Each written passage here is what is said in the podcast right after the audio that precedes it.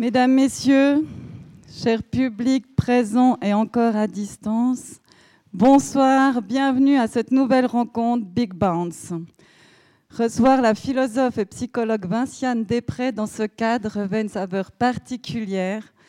Notre invitée une penseuse qui n'est pas une effeuilleuse conceptuelle réductrice, mais une enquêtrice millefeuilleuse qui observe, raconte, ouvre. Votre manière d'activer d'autres approches possibles du savoir nous redonne de l'espoir. Merci vraiment d'être ici. Pour rappel, Big Band, cette vaste itinérance réflexive imaginée avec nos complices et compères, le Centre de culture, ABC et le TPR qui sont ici. Le TPR est là, mais... Ah Voilà, parce que pour gagner du temps ce soir, j'aurais dit de rester en place parce que la soirée sera longue, mais merci beaucoup à ces deux partenaires. Nous avons imaginé ce cycle dans le silence inédit du premier confinement, ce silence qui apparaissait autant inquiétant que fertile pour imaginer d'autres devenirs. Évidemment, aujourd'hui, le bruit du monde est à nouveau assourdissant, sans même parler du bruit des canons qui résonnent tout proche. Ainsi, poursuivre ce cycle nous apparaissait d'autant plus nécessaire. Alors, on a un nouveau cycle printanier de trois rendez-vous qui a été inauguré jeudi passé hors serre au TPR avec le sociologue et philosophe Hartmut Rosa de manière poignante et vibrante en nous invitant à établir une nouvelle relation au monde par la résonance. La résonance n'est pas unidirectionnelle, elle implique deux parties, elle est multivocale, Comment l'activer En écoutant, écrit-il dans son dernier livre, car le monde n'est pas muet. Je le dis car ce soir constituera un prolongement, je crois, de ces réflexions. Vinciane Després, notre invitée, dans une première partie sous forme de courte conférence, s'interrogera sur notre habilité à lire un jour, peut-être, d'une manière ou d'une autre, les traces des animaux puis suivra une discussion avec la journaliste Manuela Salvi, ici présente, à qui je laisserai l'honneur tout à l'heure de présenter notre invité. Et enfin viendra un troisième temps avec vous, cher public. Ainsi, vous devinez qu'on risque de dépasser l'heure habituelle. Normalement, on finit à 10 heures. On risque de finir un peu plus tardivement. Sentez-vous vraiment libre de partir avant la fin.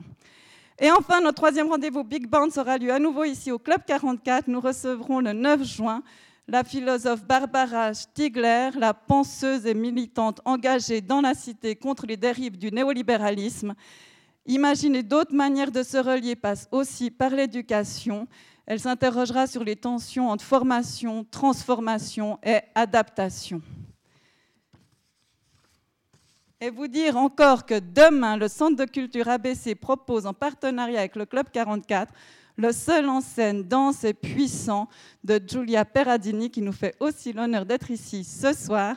Cette création bouleversante, cathartique, joyeuse, élargissante, est une rencontre qu'imagine Giulia avec son frère aîné, décédé à l'âge de 8 mois.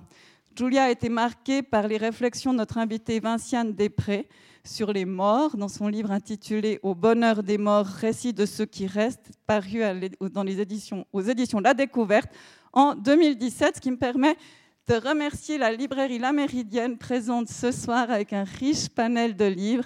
Et Vinciane est d'accord de faire des signatures ensuite, à la fin, à l'issue de la rencontre.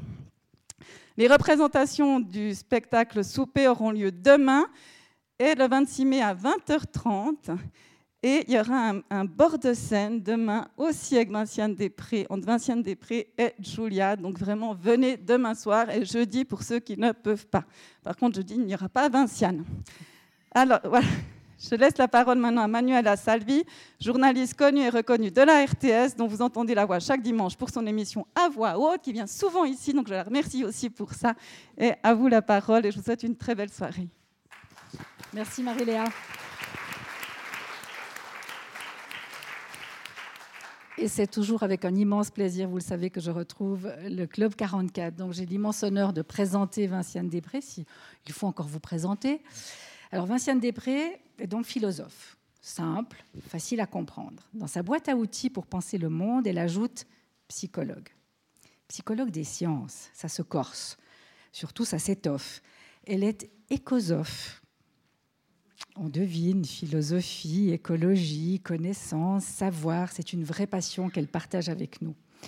Elle pense souvent, et même toujours autrement, hors des clous, avec créativité, curiosité intellectuelle, un zeste d'humour, parfois même beaucoup d'humour, et surtout beaucoup d'enthousiasme et de joie. Elle carbure, Vinciane, à l'imagination. Elle nous invite dans d'autres mondes, à penser d'autres mondes que le nôtre. Et elle scrute nos motivations, les motivations de nous autres humains, pauvres humains, persuadé de détenir toute la connaissance, tous les savoirs. On est seul au monde, c'est connu. Et ça, franchement, ça l'agace. Ses compétences, ce regard, elle le met à portée, à notre portée dans ses livres, ses conférences. Elle intervient aussi souvent dans les médias. Et l'an dernier, à Paris, Beaubourg l'a invité, invité spécial toute l'année. Thème de ses interventions, ça s'est terminé mi-mai, je crois, des artistes et des penseurs, enfin, thème des interventions des artistes et des penseurs qu'elle a invités. Avec qui vous venez? Alors Vinciane, d'abord, elle vient en train. Alors son pays, c'est la Belgique, elle habite Liège, et franchement, Liège, la chaux de fond, il faut le vouloir en train. D'ailleurs, je vous fais une confidence, ça a été un peu compliqué. Mais pour elle, c'est un impératif de venir en train, de se déplacer en train. Avec qui elle vient? Dans ses bagages, des araignées, des poulpes, un cratérope écaillé. Vous le saviez C'est un oiseau. Un loup et des agneaux, un cheval qui sait compter, des oiseaux qui habitent le monde et sa chienne. Alors elle n'est pas là, mais elle est pas loin dans son esprit, dans son cœur. Pelage, pardon, Pelage crème, sa chienne. Si vous cherchez des images de Vincienne Després sur Internet, vous découvrirez aussi donc Alba, une chienne des rues, craintive, les mouvements brusques, ça la stresse, mais il paraît que ça va mieux. Alors Vinciane a appris la patience, elle a modifié sa façon de vivre. Les animaux, vous l'aurez compris, c'est son sujet de prédilection. Une passion découverte pendant ses études et ses rencontres avec des éthologues, avec qui vous venez et surtout, j'ai envie de rajouter dans quel état d'esprit, parce qu'elle insiste, nous ne sommes pas seuls au monde. Et si on posait les bonnes questions aux animaux, peut-être que leurs réponses nous surprendraient et comme l'a dit Marie-Léa, ils ne sont pas muets. Alors pour le CV, là on va faire très officiel, euh, Vinciane Després, ancienne à l'Université de Liège et à l'Université libre de Bruxelles, mais lire Vinciane Després, écouter Vinciane Després, c'est brillant, ébouriffant, stimulant. Les titres de ces livres d'ailleurs interpellent, en hein, autobiographie d'un poulpe, on se demande bien ce qu'on va lire mais c'est intéressant. Euh, le titre d'ailleurs de sa conférence déroute un peu, et si les animaux écrivaient, pourrions-nous les lire? On est peut-être un peu illettrés. Je vous cède la parole,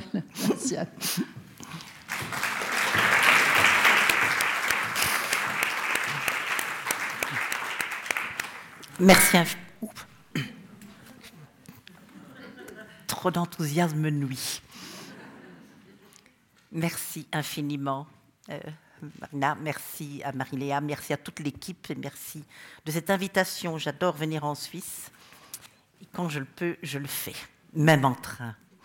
Mais cette fois-ci, c'était l'Allemagne qui avait décidé d'être vent contraire entre Cologne et. Et euh, je ne sais même plus dans quelle ville je vais arriver d'ailleurs, parce que je n'y suis jamais arrivé. Voilà, c'était. Bien, je vais commencer ma conférence. En 1974, l'autrice américaine de science-fiction Ursula Le Guin imaginait que dans un futur dont elle ne précise pas la date, des scientifiques prendront au sérieux la possibilité que non seulement les animaux écrivent, mais qu'ils soient reconnus comme les, auteurs d'œuvres littéraires complexes, des romans, des poésies, voire des épopées lyriques. Ursula Le Guin proposait donc que ces scientifiques créent un domaine de recherche autonome, la thérolinguistique, terme qu'elle avait forgé à partir du grec théron, le sauvage, linguistique du sauvage. Le Guin va fonder son récit, donc de, ces petites nouvelles, euh, sur un journal qu'elle crée, qui est le journal de l'association de, thérolinguistique. Alors, la première recherche euh, dans les archives de ce journal de l'association de thérolinguistique concerne des fourmis. On avait découvert à la sortie d'une fourmilière des graines d'acacia, disposées en rangées au bout d'un tunnel qui partait d'un des niveaux les plus profonds de cette fourmilière. Et sur ces graines, un auteur, ou plutôt une autrice, avait écrit à l'aide de sucs de glandes tactiles une écriture phéromonique. La traduction, dit Le Guin, n'a pas été facile. Les messages sont fragmentaires. En outre, ce texte ne présentait aucune ressemblance avec les textes fourmis que les scientifiques connaissaient jusque-là. Autre difficulté, la langue de cet écrit n'utilisait que les infinitifs des verbes. Il est donc impossible d'assigner un sujet aux énoncés. Donc des phrases comme Mangez les œufs restent bien énigmatiques. Quant à cette exclamation Là-haut, la reine, comment la comprendre? Si le haut est pour nous une bonne direction, il n'en va sans doute pas de même pour les fourmis. En fait, le haut représente le danger pour les fourmis habituées à vivre sous terre. Est-ce qu'on ne devrait pas traduire cette expression par abat la reine Ce qui voudrait dire qu'on aurait affaire à un poème pamphlétaire écrit par une fourmi rebelle. Ce dont attesterait, disent encore les archives, le fait qu'on a trouvé le corps d'une fourmi décapitée à côté des graines d'acacia soigneusement arrangées et euh, parcourues d'écriture. Dans, l'article archivé s'intitulant Avis concernant le départ pour une prochaine expédition, les scientifiques évoquent d'autres recherches et décrivent le fait qu'ils ont réussi à traduire la langue mancho adélie, en fait très proche du basois sauvage, une écriture poétique basée sur des mouvements d'ailes, de coups et d'air. La nouvelle se termine par un éditorial du président de l'association terrolinguistique. Il interpelle ses collègues et leur reproche leur étroitesse d'esprit et leur manque d'audace. Car il est sûr que les plantes elles-mêmes écrivent d'une certaine manière. Mais ce qui m'intéresse le plus dans cette archive est cette prémonition du président. Voilà ce qu'il dit. Souvenons-nous qu'encore au milieu du XXe siècle, la plupart des scientifiques et de nombreux artistes ne croyaient pas qu'un langage comme le dauphin pourrait devenir un jour compréhensible pour le cerveau humain, ou que cela vaudrait la peine de le comprendre. Que s'écoule un autre siècle et nous apparaîtrons aussi risibles vous rendez-vous compte, dira le phytolinguiste aux critiques esthétiques, qu'ils ne savaient pas lire l'aubergine? Et ils souriront de notre ignorance, tandis qu'ils remettront leur sac à dos pour partir en randonnée sur la face nord du Pic Pikes afin de lire les chants nouvellement déchiffrés du lichen. Peut-être arrivera-t-on donc un jour où l'on rira de nous en disant Imaginez-vous les gens du XXIe siècle penser que les humains étaient les seuls à écrire.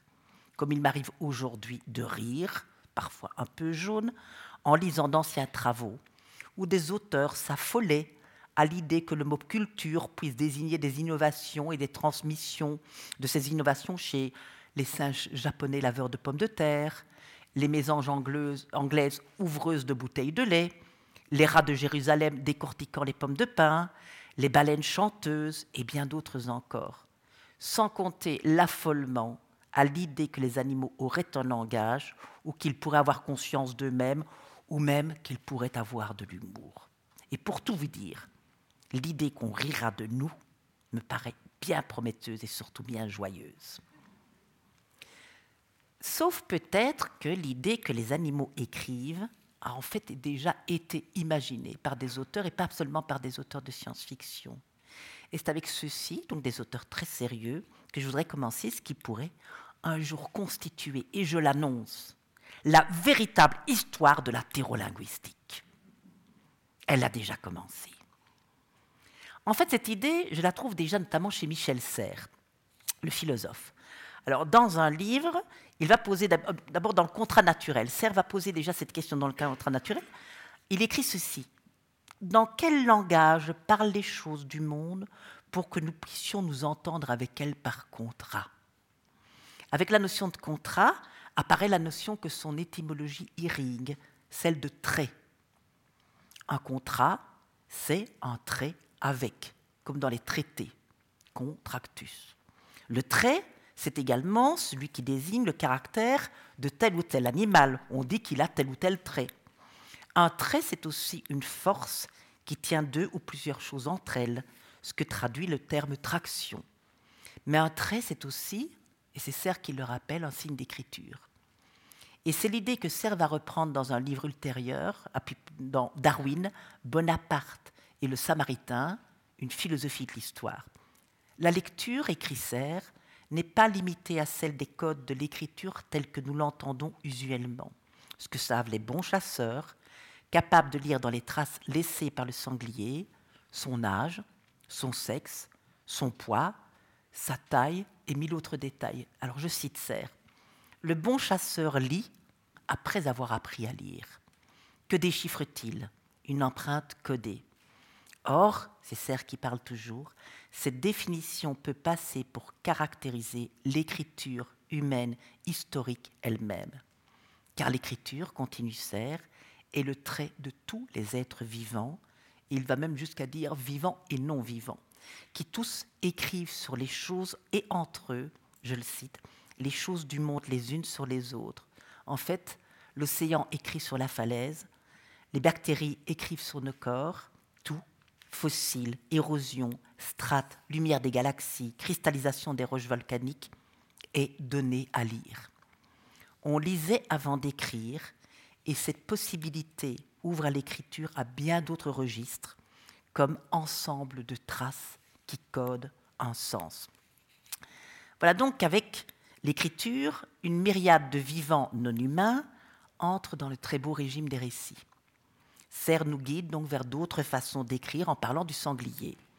Mais lorsqu'il évoque l'écriture comme ensemble de traces qui codent un sens, en fait, on est renvoyé à une série de comportements particulièrement bien articulés à l'écriture. Ce sont les comportements territoriaux. S'il y a bien un lieu où des animaux écrivent, ce sont les territoires. Les territoires sont écriture.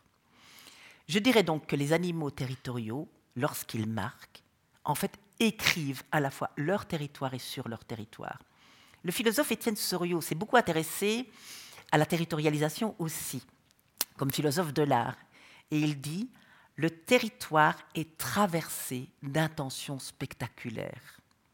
Et c'est particulièrement évident pour les oiseaux. Bah, vous avez déjà vu des oiseaux, un merle, un merle devenant territorial, mais les autres, tous les oiseaux ne sont pas territoriaux, ça c'est clair. Mais quand ils le sont, on ne peut pas le manquer. Ça parade, ça vole dans tous les sens, ça chante et ça chante. Il y a un, biologiste qui disait, d'ailleurs Day, qui disait, l'oiseau, il parlait de l'oiseau territorial, chante beaucoup plus que ce que la sélection naturelle ne devrait l'autoriser. Bref, le territoire chez les oiseaux est avant tout un site de spectacularisation. Il est le lieu par lequel l'oiseau peut être vu et entendu. Et d'ailleurs, on est en droit de se demander, et certains ornithologues le demandent, euh, et c'est très bien le cas des arènes de parade, si ce n'est pas tant pour défendre son territoire que l'oiseau chante et parade, mais plutôt parce que le territoire lui offrirait une scène, une vraie scène de spectacle pour ses chants et ses exhibitions. Et le philosophe Gilles Deleuze et le psychiatre Félix Gattari, dans Mille plateaux, affirmaient quant à eux que les territoires, ce sont des matières d'expression. les animaux ne cessent de chercher à s'y exprimer. Et c'est vrai pour les oiseaux, et c'est vrai aussi pour les mammifères, mais d'une manière assez différente. En fait, les mammifères territoriaux, donc les oiseaux, comment est-ce qu'ils marquent leur territoire? La première chose, c'est le chant. La deuxième chose, c'est un arpentage constant par le vol. Et la troisième chose, c'est euh, des exhibitions aux périphéries. Moi, je ne parle pas de frontières de territoire parce que la frontière est un terme politique et les frontières chez les oiseaux de territoire, ce sont des périphéries, c'est-à-dire des lieux de rencontre, d'exhibition, de parade et de super belles bagarres où personne n'est jamais blessé. C'est étonnant. Bref, les mammifères, c'est différent. Pourquoi? Alors, qu'est-ce qu'ils font les mammifères? Ben, En fait, eux, ils marquent. Eux, ils écrivent et ça se voit qu'ils écrivent. Ce sont, et c'est Deleuze qui va parler, ce sont des pancartes, des affiches, des annonces, des signatures, des messages, des traces délibérées. Si vous avez des chats et des chiens, vous savez très bien de quoi je parle. Moi, ma chienne, il fallait que j'en parle. Elle me manque. Alba, nous allons promener, et quand c'est en ville, c'est redoutable parce qu'elle est en laisse, elle s'arrête toutes les minutes et demie. Et elle, elle relève son courrier. Moi, j'ai dit qu'elle relève ses mails parce que c'est bref et pléthorique. Et puis elle répond en trois mots sans signature de politesse. Eh bien, on peut penser que les marques et les marquages, les laissés, les, urines, les fesses, les inscriptions laissées sur les écorces, les branches arrachées, les traces de pattes, les phéromones déposées sur les troncs, la terre retournée, les feuilles bougées, etc., toutes les choses déplacées, les pierres, les branches, les objets, vous savez, le nombre de choses chaque jour déplacées par les animaux, le nomadisme des choses est à peine croyable. Ça raconte, et ça raconte quantité de choses, des humeurs, des passions, des signatures, mais peut-être aussi des histoires. En chaque trace, il y a un morceau d'autobiographie. Peut-être même une invitation à imaginer. Oui, page d'autobiographie du mandaté, fraîche ou ancienne. Chaque animal lecteur peut le dire. Il faut d'ailleurs sans cesse les rafraîchir, ces traces, ce qui veut dire réécrire, sans cesse. Et une invitation à imaginer, à interpréter, à saisir des signes que ce soit l'oiseau par son chant, par ses vols qui arpentent le territoire, ou les mammifères par les marquages, on a bel et bien affaire à une certaine manière de faire acte de présence. Un auteur utilise d'ailleurs, un ornithologue utilise d'ailleurs à ces sujets le terme de broadcasting pour désigner les comportements de chant ou de marquage, ce qui peut signifier, si on le traduit, diffuser, et c'est bien le cas, il s'agit de diffuser, mais qui renvoie également à la promotion par la diffusion des médias, radio ou télévision. Et si le terme broadcasting peut tout aussi bien s'appliquer aux oiseaux qu'aux mammifères, il va l'être seulement dans un sens un peu différent. Chez l'oiseau, on insistera en disant broadcasting, c'est de la pure proportion, de la propagande à tout va, c'est de la publicité. Chez les mammifères qui marquent, ça reverrait plutôt, broadcasting reverrait plutôt pour désigner le fait que l'émetteur et le destinataire, euh, et même l'émetteur et le message, euh, c'est pas le destinataire, l'émetteur et le message, non seulement ne sont pas au même endroit, mais que l'émetteur multiplie sa présence en autant de diffuseurs qu'il a laissé de traces. Puissance différée de l'ubiquité par message, en fait. C'est en ce sens donc différent que les mammifères territoriaux doivent résoudre un problème qui est beaucoup moins difficile pour les oiseaux. Alors quel est le problème quand on est territorial pour un mammifère? Les oiseaux l'ont résolu facilement. Il faut être partout, partout tout le temps. les oiseaux bénéficient d'un avantage puisqu'ils peuvent aller d'un point du territoire à l'autre en un coup d'aile. Euh, en plus, les mammifères ont un problème. Ça, c'est Jean-Christophe Bailly qui avait vraiment très bien dit. Qu'est-ce que c'est qu'un territoire? C'est l'endroit où on peut se cacher, c'est l'endroit où on sait où on peut se cacher. Et les mammifères, vous le constaterez, ont vraiment pas du tout le même sens exhibitoire ou exhibitionniste, pourrait presque tout dire, des oiseaux. Ils veulent rester cachés. Donc le problème de la circulation de l'espace pour les mammifères, plus la nécessité de ne pas être trop vu, mais d'être présent quand même, va être résolu par les oiseaux et par les mammifères de manière très différente. Avec le chant et les exhibitions, pour les oiseaux, on est dans un régime de présence actuelle, je suis ici. Avec les mammifères, on adopte un régime de présence historique. Les traces ont un effet dans le temps et dans un temps relativement long, eu égard par exemple à un chant qui est, qui est éphémère au dernier degré. L'animal, avec les traces, est présent partout, en même temps, bien que n'ayant été là qu'antérieurement. Les laisser seraient donc, dans ce cas-ci, de l'ordre du leur. Je fais croire que je suis là. Elle crée un effet, comme laisser la radio chez vous quand vous partez pour dire aux voleurs que vous n'êtes pas là. Paraît que ça ne marche pas. Eh bien, c'est du leurre, c'est-à-dire créer un effet de présence dans l'absence, mais un leurre dont personne n'est dupe, ni chez les animaux, ni avec les voleurs, ce qui ne change rien à son efficace, en tout cas pour les animaux, puisqu'il y a dans ce leurre, dans ces marquages, quelque chose qui dit faites attention, prends garde. Dans chaque message, il y a un avertissement. Et c'est bien reçu. C'est un mode de présence qui donc crée certains modes d'attention. Les traces relèveraient alors, toujours selon les éthologistes, de ce processus désigné sous le nom de stigmergie, ou, définition officielle, règle non locale des interactions. Cette notion qui a été théorisée par le biologiste Pierre-Paul Grasset désigne un mécanisme de coordination indirecte entre des actants. Alors ça veut dire quoi? Mais ça veut dire que quand un animal laisse une trace phéromonique dans l'environnement, ça va influencer les autres à distance. Par exemple, quand par exemple les fourmis se déplacent, si vous avez deux chemins aléatoirement possibles, eh bien, à un moment donné, vous aurez plus de fourmis qui, ont pris le chemin à droite, par exemple, ou à gauche. Prenez-moi à gauche, j'aime mieux. Eh bien, une fois qu'il y a un peu plus de fourmis, donc de traces phéromoniques, eh bien à ce moment-là, toutes les fourmis vont emprunter ce chemin-là. Donc c'est ça la stigmergie, c'est-à-dire une influence des autres par des processus à distance. Bref. Alors, si la trace, la marque, est un dispositif stigmergique, par lequel donc le comportement de certains animaux peut affecter d'autres à distance, qu'elle soit spatiale ou temporelle, eh bien, je me demande si ce pouvoir spatial et temporel, ce pouvoir d'influence, ne s'apparenterait-il pas à ce qu'on appelle l'écriture, le pouvoir influencer les autres à distance en laissant une trace. Et je me souviens d'une très jolie définition de la poésie, dont je ne connais pas l'auteur, je l'avais lu dans une interview qu'avait donnée Toby Nathan dans un, dans, un, dans un quotidien, où il avait dit La poésie serait ce qui a le pouvoir de faire bouger les corps à distance. Alors, je vais sans doute un peu vite, et je prends un chemin trop court. On va y aller plus lentement, et je vais m'appuyer à présent sur un autre, quelqu'un d'un peu plus sérieux que moi, qui est l'historien, l'historien des sciences, Étienne Benson, qui écrit en 2011 un très bel article, Animal Rights, l'animal écrit, historiographie, disciplinarity and the animal trace. Donc, historiographie, discipline et les traces animales. Et Étienne Benson va insister comme historien sur l'importance des traces. Les humains, affirme-t-il, je le cite ici, ne sont pas les seules créatures à laisser des marques ou des traces significatives sur le corps du monde. Et tout ce que nous faisons, y compris écrire, je le reprends ici, est façonné par notre longue histoire évolutionnaire d'interaction avec d'autres animaux et par notre présent vécu en interdépendance avec eux.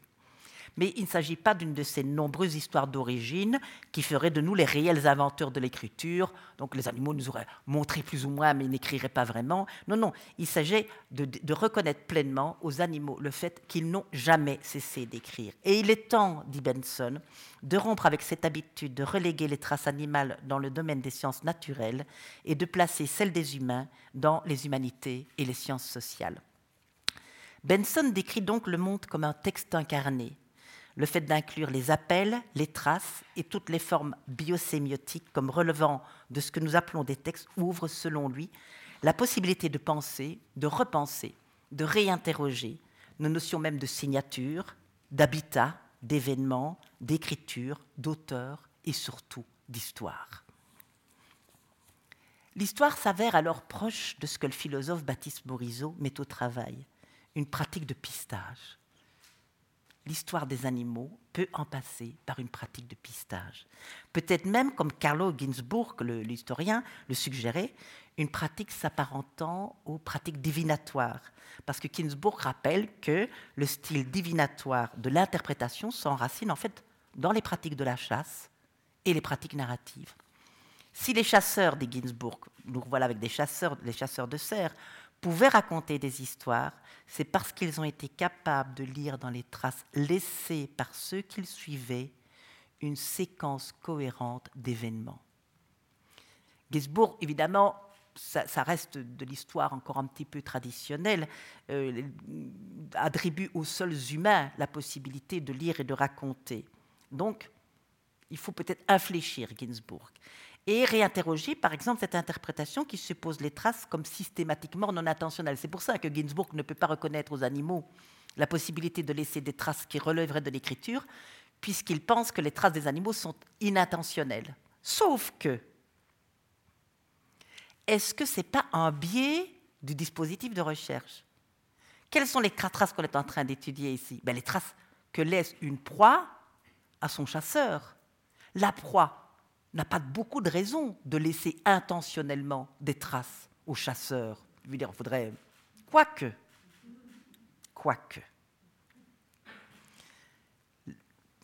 Le spécialiste du cratéropécaillé, l'oiseau, Amod Zahavi, qui est un ornithologue israélien, avait une idée brillantissime.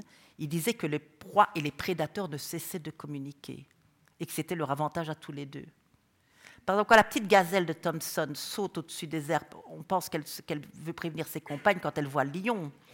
Donc elle se fait voir du lion et elle attire son attention, mais en même temps elle prévient ses compagnes. Et Zavi disait très joliment, mais vous avez déjà fait une statistique de celles-là, celles, celles qui font ça? Est-ce qu'elles se font croquer par le lion? Jamais. Donc est-ce qu'elle n'est pas en train de dire au lion, regarde comme je suis en forme, Je peux même, c'est le lièvre et la tortue, je peux même prendre le temps de sauter joyeusement devant toi, parce que je sais que tu ne mourras pas. Est-ce que le lion va courir après celle-là? Jamais. Donc tous les deux vont économiser. Donc la proie pourrait même laisser des traces intentionnelles au chasseur, mais le chasseur jamais ne pourrait interpréter, sauf à être un chasseur non occidental et non moderne, les traces laissées par la proie comme un message qui lui serait adressé. Pourquoi pas? Bref. Si je devais faire une histoire complète de lathérolinguistique, puisque je vous ai dit, je suis en train de créer la véritable histoire de lathérolinguistique, je ne manque pas d'air, n'est-ce pas? Je devrais peut-être raconter aussi plus avant euh, que euh, je devrais peut-être parler aussi de William James, le philosophe américain, qui quand même, on remonte bien dans le temps, là, on est, on est à la fin du 19e, au début du 20e, qui racontait que toutes les choses terrestres ont un récit qu'elles racontent toutes des histoires différentes. Mon collègue et ami, le philosophe Didier Debèze, a d'ailleurs repris cette idée dans un très bel article intitulé, que vous trouverez en ligne, je pense, Le récit des choses terrestres. Ce sont bien, souligne Didier Debèze, toutes les choses terrestres qui composent le monde par leurs histoires, précaires et enchevêtrées, en tant qu'elles sont, je le cite, constituées de signes, de traces, de résidus d'une histoire qui va bien au-delà de leur existence actuelle. Il les relie par mille faisceaux à des êtres qui les ont précédés et à d'autres pris dans des directions différentes. Il écrit encore, l'esprit humain vient après ces récits, qu'il les recueille ou les articule. Bref, qu'il en dépend plutôt qu'il n'en serait le créateur ou l'origine. Le traducteur, en quelque sorte, dirait le thérolinguiste. Notre rôle humain n'est donc pas de projeter nos histoires sur des choses qui en seraient dépourvues, mais d'accompagner les récits qu'elles portent en elles, alors je cite encore de Bèze, de les articuler, d'en intensifier le sens et d'accompagner les possibles qu'ils portent en eux, bref, d'en inventer de nouveaux qui nous définissent comme choses terrestres parmi les autres. Je voudrais à présent en revenir aux marques, aux traces qui permettent à de très nombreux animaux de communiquer et aux manières de faire trace, c'est-à-dire de signifier à distance, à la fois spatiale et temporelle. J'avais évoqué que dans la mesure où, d'une part, il s'agit de signifier, de le faire à distance, et de le faire dans un message qui reste pour un temps et que d'autres doivent pouvoir lire, et ce, en l'absence de celui qui l'a délibérément laissé, et laissé dans l'intention d'affecter, c'est long hein, comme phrase. Eh bien, toutes ces conditions-là, je les reprends Alors, signifier, le faire à distance, le faire à distance comme en fait, quand vous lisez un livre, il y a quelqu'un qui vous parle à distance. C'est notre animisme à nous, hein, les livres, la lecture. Il y a quelqu'un qui, qui, continue à parler dans votre tête pendant que vous lisez. Bref, je reprends. Ça ne va jamais aller si je ne reprends pas correctement. Le faire à distance, signifier le faire à distance, le faire dans un message qui reste pour un temps, que d'autres peuvent lire, en l'absence de celui qui l'a délibérément laissé, et laissé dans l'intention d'affecter, tout ça s'apparente, cet ensemble de conditions s'apparente à ce que nous appelons l'écrit. Et tout peut faire office à cet égard. Des odeurs et des phéromones, d'abord, avec l'avantage qu'ils portent loin. Au contraire des traces seulement visibles. Les traces seulement visibles, il faut le nez dessus. Et beaucoup d'animaux ne voient pas très bien en plus. Bon, donc les phéromones, c'est vraiment une pratique d'écriture absolument génialissime. Le renard, par exemple, crée ce qu'on appelle un véritable maillage de son territoire. Il laisse le plus possible de petits paquets d'excréments et il va même choisir des endroits qui permettent à l'odeur d'aller le plus loin possible, donc en hauteur. on remarque par exemple quand il y a des tempêtes dans les forêts, qu'il y a des arbres qui se couchent, ben, les renards montent sur les arbres et se disent tiens, on a encore de nouvelles planches d'écriture à notre disposition. Et tous ces messages sont adressés aux autres animaux, aux autres renards, mais pas que. Bref, lorsque les animaux, et peut-être même aussi à soi-même, il y a des tas d'animaux qui marquent olfactivement pour eux-mêmes, je crois que c'est le cas des rats, c'est probablement cas des renards parce que quand ils se déplacent la nuit, dans le noir, la visibilité n'est pas très bonne, mais ils peuvent plus facilement retrouver leur chemin en se laissant guider par des odeurs qu'ils ont eux-mêmes laissées. C'est les cailloux du petit poussé, mais pas en visuel, en olfactif. Et plus prudent, vous savez ce qui est arrivé au petit poussé, n'est-ce pas? Et on pense que les rats dans les labyrinthes, les labyrinthes euh, que les, psychologues ont construit pour essayer d'étudier, savoir si les rats mémorisent des choses comme nous. En fait, il semblerait que les rats, quand ils empruntent une ou deux fois les chemins sans issue, laissent une odeur répulsive pour la prochaine fois qu'ils passent, une odeur qui lui dit non, non, non, surtout pas par ici. Et les, les, voix qui ont réussi, une espèce d'odeur d'allégresse. Allez, mon gars, on y est presque. On est vers la récompense. Bref, ce sont des signatures, des messages, des traces délibérées qui peuvent prendre quantité de formes. Dans les urines, je vous l'ai dit, dans les fesses, les inscriptions laissées sur les écorces, par exemple les chevreuils mâles, frottent leur bois de leur tête contre les jeunes troncs d'arbres à l'écorce tendre, jusqu'à les dénuder. Ben, il y a à la fois un marquage visuel, mais aussi un marquage olfactif, puisque euh, il y a des phéromones qui euh, il y a des glandes phéromoniques qui vont permettre de laisser des traces. Et puis il y a des branches arrachées, je vous l'ai dit, des empreintes de pattes, notamment les coussinets, par exemple chez les loups et chez les chiens, laissent des traces phéromoniques. Quand on voit les chiens, par exemple, se mettre à gratter la terre après avoir euh, uriné ou, fait d'autres choses, très pipi caca ce soir, c'est pour ça que j'ai choisi ce sujet. Euh, eh bien, c'est en fait, il laisse une double trace quoi, de marquage, marquage par l'urine, marquage par les pattes et puis marquage par les phéromones. Bref, nous n'avons pas appris à détecter ces signes, mais eux savent très bien y faire. Évidemment, reste à comprendre la, teneur de ces messages textes, et là ça, là, ça se complique sérieusement. On peut faire des analyses chimiques, on peut aussi étudier des effets, mais notre traduction, je peux vous assurer, en tant que thérolinguiste, futur thérolinguiste, reste très, très grossière nous restons des illettrés des écritures animales. Tout ce qu'on peut faire, c'est observer des effets et parfois espérer que les effets, certains de ces effets nous indiquent le sens du message. Il faut aussi prendre en compte la subtilité de certains messages, et également aussi parfois le silence, parce que le silence parfois est aussi un message. Quand par exemple on marque puis on arrête de marquer, le silence dit quelque chose. Baptiste Morisot, par exemple, remarque que quand les loups passent une frontière, quand ils sortent de leur territoire et s'engagent dans ce qui pourrait être le territoire d'une autre meute, ils cessent de marquer. Il y a donc une étiquette des bonnes manières à respecter. Bon, mais les marques ne seraient pas les seules formes d'écriture, selon les auteurs auprès desquels je cherche en fait les pionniers de la véritable histoire de la thérolinguistique. J'ai trouvé dans le livre de la philosophe et dresseuse de chiens Vicky Hearn, le livre appelé Animal Happiness, daté de 1994, une histoire assez étonnante. Alors elle raconte qu'elle faisait du dressage de reconnaissance d'odeur avec deux de ses chiens, Drummer et Texas dans une forêt des environs de son habitation. À la fin de la séance avec Drummer, elle décide de remettre Drummer dans le coffre de la voiture pour qu'il attende qu'elle finisse les exercices avec Texas.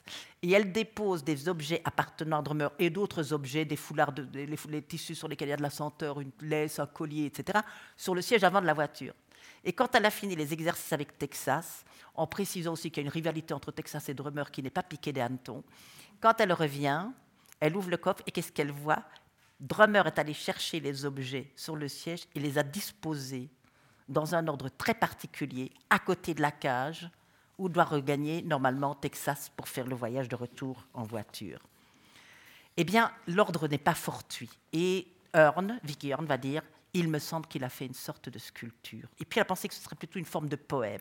Ou plus exactement, écrit-elle, un proto-poème, une sculpture en poème. Et elle remarquera d'ailleurs que quelques jours après, Texas, l'autre chien, s'est lui-même mis à composer, mais en privilégiant exclusivement les objets métalliques, des boîtes de conserve vides, des statuettes en bronze, les chaînes des laisses, etc., etc. Mais si on suit l'hétérolinguistique, on devrait aussi peut-être envisager, alors que les chants sont eux-mêmes des formes littéraires, une littérature orale, une littérature d'écriture éphémère, une écriture en attente peut-être lorsqu'une mélodie est créée, puis ensuite écrite. Elle est en attente de livrer. il y a encore quantité de formes qui pourraient être comprises comme de l'écriture si on se place du point de vue des praticiens de la thérolinguistique.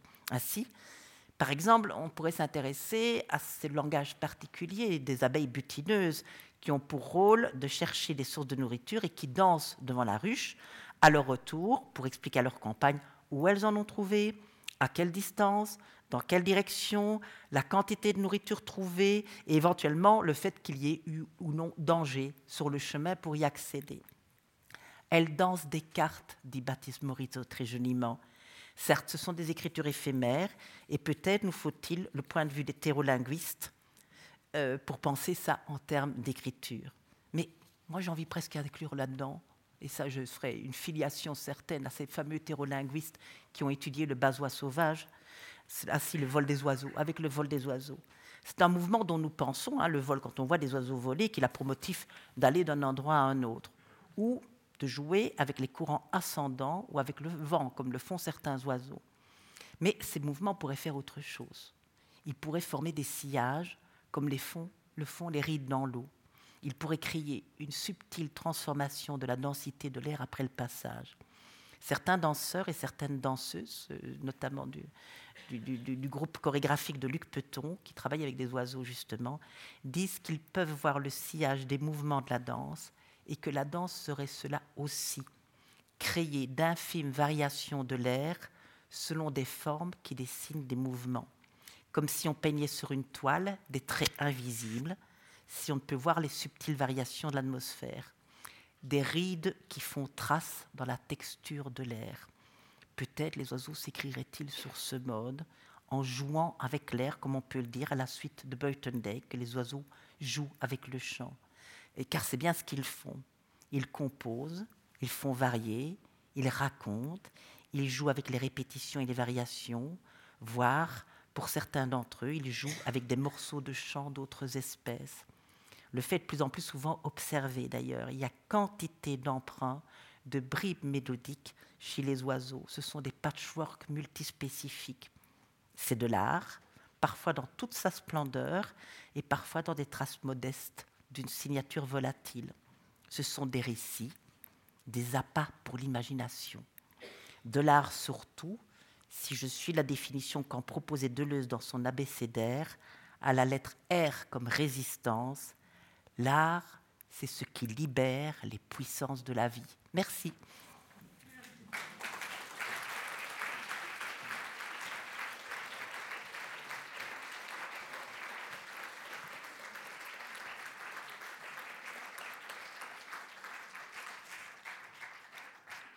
Merci infiniment pour ce magnifique voyage. En vous écoutant, on a l'impression vraiment qu'on est euh, vraiment des illettrés. Mais revenons à votre chienne Alba. Est-elle poète et artiste? Ça, c'est une jolie question. Est-ce qu'Alba aurait un sens poétique? Et, si elle l'a, est-ce que vous arrivez à le déchiffrer? Je, je pense que je suis trop primaire pour elle. Donc nous le sommes tous. Parce que si vous l'êtes primaire, que dire de nous? Mais je pense que je suis particulièrement primaire avec elle, parce que je, remarque parfois que ça fait des, des, des, des jours et des jours qu'elle m'envoie des signes, mhm. et je mets tellement de temps avant de capter des signes qui sont infimes. Je vais dire, il y a, il y a de la poésie très discrète chez les chiens, on va dire. C'est parfois un clin d'œil, quoi, ou un regard. Et, euh, et je pense qu'on est, on est très, très peu. On, on, on a, on a ce que je veux dire par là, c'est qu'il nous est très difficile d'être très attentif, parce que pour être très attentif, il faut attendre, il faut s'attendre à quelque chose, au minimum. Et on a, on, a été, je veux, je veux, dire que nous sommes, nous sommes des héritiers, nous sommes encore des héritiers cartésiens, mm. même avec les chiens. Et c'est parce que je pense à cet écrivain japonais dont j'ai oublié le chien Mélodie, Histoire d'une passion. Akira Mizubayashi. Merci, merci. Qui dit à un moment donné, parce qu'il écrit en français, Comment vais-je pouvoir parler de, ce que tu es, de, ce que cette chienne est, de, la subtilité, de la beauté, etc., alors que je pratique la langue de Descartes et, je pense qu'il y a quelque chose que même si on est, on est je ne parle pas de tout le monde, je ne parle pas des gens qui ont vécu avec des animaux depuis tout petit, mais ceux qui n'ont, comme moi, pas vécu avec beaucoup d'animaux quand ils étaient petits, on attend tellement peu qu'il y a des tas de choses qu'on ne peut pas percevoir. Et qu'on rate. Mais est-ce qu'elle vous aide à résister? Et si elle vous aide à résister, à quoi? Vous, dites souvent qu'elle a, qu'elle a changé votre vie, que vous avez pris la chienne parce que vous travailliez trop, euh, mais que vous pensiez qu'en chien, c'était pas possible. Donc en prenant un chien, vous changez votre vie. Est-ce que vous a aidé à résister, puis à quoi? Alors, je veux dire la chose la, plus importante qu'elle m'a qu'elle m'a appris à avoir, moi, c'est la patience, c'est à résister. À Mais elle aussi, elle est patiente avec vous. Si vous n'arrivez pas à déchiffrer ce qu'elle vous dit. Je pense qu'on a appris toutes les deux la patience et, euh, et, et la magnanimité. Euh, je crois qu'elle a appris beaucoup de magnanimité avec moi, parce qu'elle a beau me répéter certaines choses, je refais tout le temps les mêmes erreurs. Et, euh, la patience, moi j'ai dû l'apprendre parce que c'était pour une raison très, très particulière, mais, sans doute que ça arrive à beaucoup d'autres animaux. C'était une chienne qui est arrivée chez moi dans, un état épouvantable de peur, de dépression et tout, parce qu'elle avait vécu un an dans la rue où je pense que la première fois que j'ai voulu lancer un bâton pour jouer, elle s'est enfuie. Donc, vous pu imaginer ce que ça peut produire. Et donc, le, moindre mouvement brusque, en effet, l'effrayait complètement. J'ai un jour sauté de joie parce qu'elle avait fait quelque chose de sympa. Elle s'est enfuie. Euh, donc il fallait tout le temps, tout le temps modérer. Et donc j'ai dû apprendre, par exemple, à bouger mon corps plus lentement et à ne plus rien faire d'imprévisible. Euh, j'ai dû aussi apprendre que quand euh, tout ce qu'on avait appris ensemble, où ça allait mieux, ben, la moindre petite erreur pouvait faire retomber à zéro. c'était comme si rien ne s'était passé. Et puis heureusement, on repartait, on repartait plus vite. Et donc, mais ça vous demande une patience infinie, et je n'avais jamais eu de patience de ma vie. Il fallait qu'on aille à mon rythme, mais j'ai dû aller au rythme de quelqu'un d'autre. C'est ça que je suis en train de dire. Les animaux nous invitent-ils aussi à aller à un autre rythme, à déchiffrer le monde différemment? Mais la thérolinguistique, euh, c'est une science balbutiante. Enfin, vous brouillez un peu les pistes entre euh, anticipation, science-fiction et, réalité. Mais est-ce qu'on peut imaginer, est-ce que vous le souhaitez que ce soit la science du troisième millénaire? Parce que ça nous aiderait à, avoir un autre rapport au monde, à, vivre tout simplement autrement et, à peut-être ne, enfin, je dis bien peut-être parce qu'on est tellement arrogant, euh, comprendre une fois que nous ne sommes pas seuls au monde et que le, monde des vivants, il est, il est pluriel. Je, suis particulièrement ravie de votre question parce qu'elle me permet de parler de quelque chose que j'ai entendu après que nous ayons une, autre conversation. Euh, quelque chose de très, très important. Je pense que la, la thérolinguistique s'inscrira dans un ensemble scientifique qui ne sera plus science naturelle ou science humaine, qui sera la science des interdépendances. Hmm.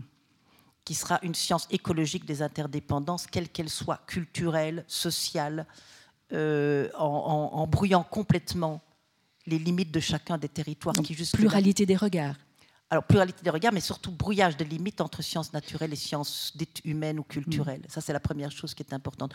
Ce que faisait déjà très bien l'école des écologistes de, de Chicago, euh, où eux passaient avec une facilité incroyable des humains aux animaux pour montrer ce que c'est que des interdépendances, pour parler par exemple des communautés de vie. Ils pouvaient parler par exemple d'une communauté de vie chez les Amish, et, et, c'est pas des analogies euh, comme on fait des mauvaises analogies en disant euh, l'anthropomorphisme euh, euh, ou, dire les animaux sont hiérarchisés comme les humains sont. Non, non, non. Ce sont des analogies simplement de, de, de voir tiens, mais comment est-ce que tous ces êtres s'articulent les uns aux autres? Et ce que j'ai entendu peu après qu'on ait eu notre conversation, je ne sais plus si je l'ai lu ou si je l'ai entendu, je l'ai lu, c'est que pour le moment, par exemple, on ne se rend pas compte de la subtilité et de l'importance des communications chimiques euh, entre les êtres vivants et que la pollution et, euh, la destruction et, le réchauffement des eaux, etc., sont en train de complètement brouiller ces communications chimiques qui fait que certains animaux ne se retrouvent plus. On pense aux baleines notamment. Hein. Voilà. Alors y a, les baleines avaient déjà éveillé, mais on se rend compte que c'est bien au-delà des baleines et que c'est pas seulement des problèmes d'échouage, c'est simplement, par exemple, que des mâles et des femelles ne se trouvent plus parce qu'ils ne peuvent plus détecter la présence de l'autre. Ça aussi, ça s'appelle une extinction. Quand mâles et femelles n'arrivent pas à se trouver, on sait que le mm. monde va tout à fait euh, se, délabrer. Mm. Et donc ça, c'est communication chimique. Et entre, alors je, je, parle de mâles et femelles, mais je parle aussi euh, entre euh, compagnons de la même espèce et aussi interspécifiques, parce qu'il y a bien quelque chose qui fonctionne bien chez les animaux, c'est des communications chimiques de manière interspécifique. Ça veut dire qu'il y a quantité de signaux qui ne sont plus perçus, et que donc ça veut dire que le monde, non seulement il meurt, mais il s'appauvrit. Ça veut dire qu'il perd toute une culture des pratiques, de relations, de paroles, de sens, de signification qui sont en train de disparaître définitivement. Mais il s'appauvrit pour ceux qui ont ce regard-là, parce que pour plein d'autres humains, euh, ce monde n'existe même pas. Ben, ils, vont, ils, n'existent peut-être pas euh, dans leur truc, mais ils vont bien se rendre compte, parce qu'on va se ramasser sur la tête, on va se rendre compte que c'est est d'accord. Ce qui est dommage dans cette histoire, évidemment, c'est que il est fort probable que ceux qui se rendaient mieux compte de cet appauvrissement sont ceux qui sont en train déjà de payer le plus cher. C'est parce que je pense ici aux recherches notamment de Natacha, de Natacha, Martin, euh, avec, le, avec les, les, les, les, gens qui, les, gens qui vivent donc en Alaska et, et bien dans son terrain, les, Greenwich, c'est ça, en Alaska, et les, gens qu'elle étudie en Sibérie. Eux, ils, ils, savent lire les signes et, et ils voient que les signes disent qu'il n'y a plus de communication, que les oiseaux, que les migrateurs ne prennent plus les mêmes routes, que, y a, que tout est en train d'être bouleversé et que les communications sont en train de terriblement se détériorer. Mmh, que l'avenir. Euh, et c'est eux qui payeront le prix, qui payeront d'abord le prix. Et que l'avenir est un peu gris-plomb, mais. Euh, vous citiez Baptiste Morisot. Euh, est-ce que vous diriez que c'est un scientifique d'un nouveau genre? Et il y a des scientifiques de ce nouveau genre-là qui explorent autrement, qui pissent d'autres sources, qui brouillent les frontières. Et là, j'assume le sens politique de, de frontières entre humain et animal, qui cherchent un autre regard. Est-ce qu'on les écoute? Est-ce qu'on les entend? Je crois que Morisot, il, est, il, est, bien entendu. Je vais dire, c'est une merveille que cette nouvelle génération de, de, gens comme Morisot. Comme vous, évidemment. Mais je suis une demi-génération au-dessus, moi. Donc, je suis leur marraine. Donc, pionnière. Voilà. Mais je, non, encore, je suivais. Il y a de Naraway, il y avait Bruno Latour. Mm. Je vais dire, euh, il, y a, il, y a, toute une, toute une succession hein, ici, de, je vais dire, d'amis. Parce qu'en plus, c'est ça qui était, qui était merveilleux dans cette histoire. Ce sont vraiment on a formé, je veux dire, un ensemble d'amis parce que nous aimions profondément les mêmes choses. Et on peut citer une autre campagne de route qui est Isabelle Stengers. Il y a, Isabelle Stengers, et puis il y a Morisot, puis il y a Emmanuel Ecocha, puis il y a, je veux dire, il y a, il y a quantité de gens sur qui on peut compter et qui visiblement réussissent à. Je pense aussi à Alain Damasio. Les furtifs d'Alain Damasio, pour mhm. moi, c'est un, fabuleux roman écologique. C'est un, c'est un, une éco, l'écophilosophie aussi, euh, de façon extraordinaire. Les furtifs, c'est vraiment un, diagnostic des possibles et du désastre. Mhm. comprendre les signes, comprendre les traces, pouvoir les lire, s'imaginer même qu'ils font de la littérature, c'est composer avec le monde qui nous entoure autrement. Est-ce que si on arrive à le faire, je sais que vous n'aimez pas tellement le terme, mais euh, est-ce qu'il y aura un peu plus d'espoir? Parce qu'effectivement, les collapsologues nous annoncent la fin du monde. Oui, oui. Ben, je vais reprendre le, travail de Zitouni et François Taureau sur cette question-là, puisqu'on l'a évoqué cet après-midi dans nos discussions. Euh, François Taureau et Zitouni ont répondu aux collapsologues quelque chose de très juste. Et la façon dont vous avez formulé, la manière dont les collapsologues le formulent me permet mm. de, le rendre tout de suite explicite. ils ont dit, mais attention, il y a une pluralité de mondes. Il n'y a, pas, a pas de possibilité d'une fin du monde. Il y a des fins des mondes. Il y a des mondes, en effet, qui meurent. Mais il y a encore d'autres mondes. Ça, c'est le premier point. Et l'espoir, figurez-vous que j'avais, eu des réticences par rapport à, ce terme et je n'en ai plus après avoir lu le livre de Rebecca Solnit, euh, Hope in the Dark. Je ne sais pas comment il a été traduit en français parce que j'ai pas réussi à dans la nuit. Oui, sans doute. Mm. Et elle, parle d'une. Alors, pourquoi est-ce qu'elle parle d'espoir dans la nuit? En fait, elle parle d'une phrase de Virginia Woolf qui est absolument fabuleuse. Virginia Woolf écrit dans son journal pendant la guerre, 14-18. Euh, le, le, le, futur, the future is dark, le futur est sombre, which is the best a future can be, I think. Ce qui est la meilleure chose qu'un futur puisse être, je pense. Et en fait, dark, ça veut dire sombre, mais ça ne veut pas dire sombre dans le sens de tout est gris. Ça veut dire on n'y voit pas. Et parce qu'on n'y voit pas, il y a des choses qui pourraient nous arriver, mais qui ne pourront nous arriver que si nous faisons attention de cultiver les possibles que c'est, voilà, qui sont dans le noir. Donc c'est ça. Et Rebecca Solnit va partir de là en disant qu'est-ce qui pourrait nous redonner le goût de la lutte Qu'est-ce qui pourrait arrêter Je veux dire, elle, a le sentiment qu'on est très désespéré, et c'est vrai qu'on l'est. Je veux dire désespéré au sens littéral du terme, c'est-à-dire on est quand même très paralysé. On fait quand même pas on trie nos poubelles, mais on ne fait pas vraiment grand-chose à part ça. Oui, on essaye de, faire de prendre le train, euh, de ne jamais prendre l'avion, de ne plus prendre la voiture, etc. On fait plein d'efforts, c'est vrai, mais on se rend bien compte que le problème, il n'est pas seulement là. Parce que les, collapsologues qui nous annoncent la fin de tout, ça, ça révèle quand même une certaine impuissance. Et c'est la puissance qu'ils suscitent bien qu'ils disent le contraire. Hein, Pablo Servine est un garçon mm. absolument euh, fabuleux, adorable et tout. Mais alors il essaye maintenant de voir, mais, tiens, mais comment est-ce qu'on lutte contre cette impuissance, cette paralysie? Mais ce que Rebecca Solnit dit, c'est qu'il y a peut-être quelque chose qu'on ne doit pas oublier. Et c'est ça, et c'est le terme de l'oubli qui compte. C'est l'espoir. Comment est-ce qu'on peut retrouver de l'espoir? C'est-à-dire l'espoir comme volonté d'agir, c'est-à-dire comme puissance d'agir, c'est-à-dire comme passion non triste plutôt que les passions tristes qui nous affaiblissent et qui sont nécessaires, qu'on se rende quand même compte de l'état du monde, eh bien, elle va dire ceci, elle va dire, vous savez, toutes les, tout, tout ce qu'on, tous, les, tous les droits qu'on a, le, droit à l'avortement, le droit au mariage homosexuel, le droit à ceci, le droit, euh, les congés payés, etc., tout ça, ça a été l'objet de luttes féroces. Et ces luttes, personne ne pensait qu'ils allaient les gagner en commençant. Et ils ont gagné, et maintenant, comme c'est acquis comme un droit, on l'oublie. Et donc, on oublie les luttes, on oublie que ça peut réussir une lutte. Et elle dit, donc nous sommes d'autant plus découragés que nous imaginons pas que nos luttes pourraient réussir, parce que c'est vrai qu'elles ont peu de chances de réussir. The future is dark. le futur est sombre. On ne voit pas ce qui aura une chance de réussir. Et elle dit, il faut retrouver, raviver la mémoire des luttes.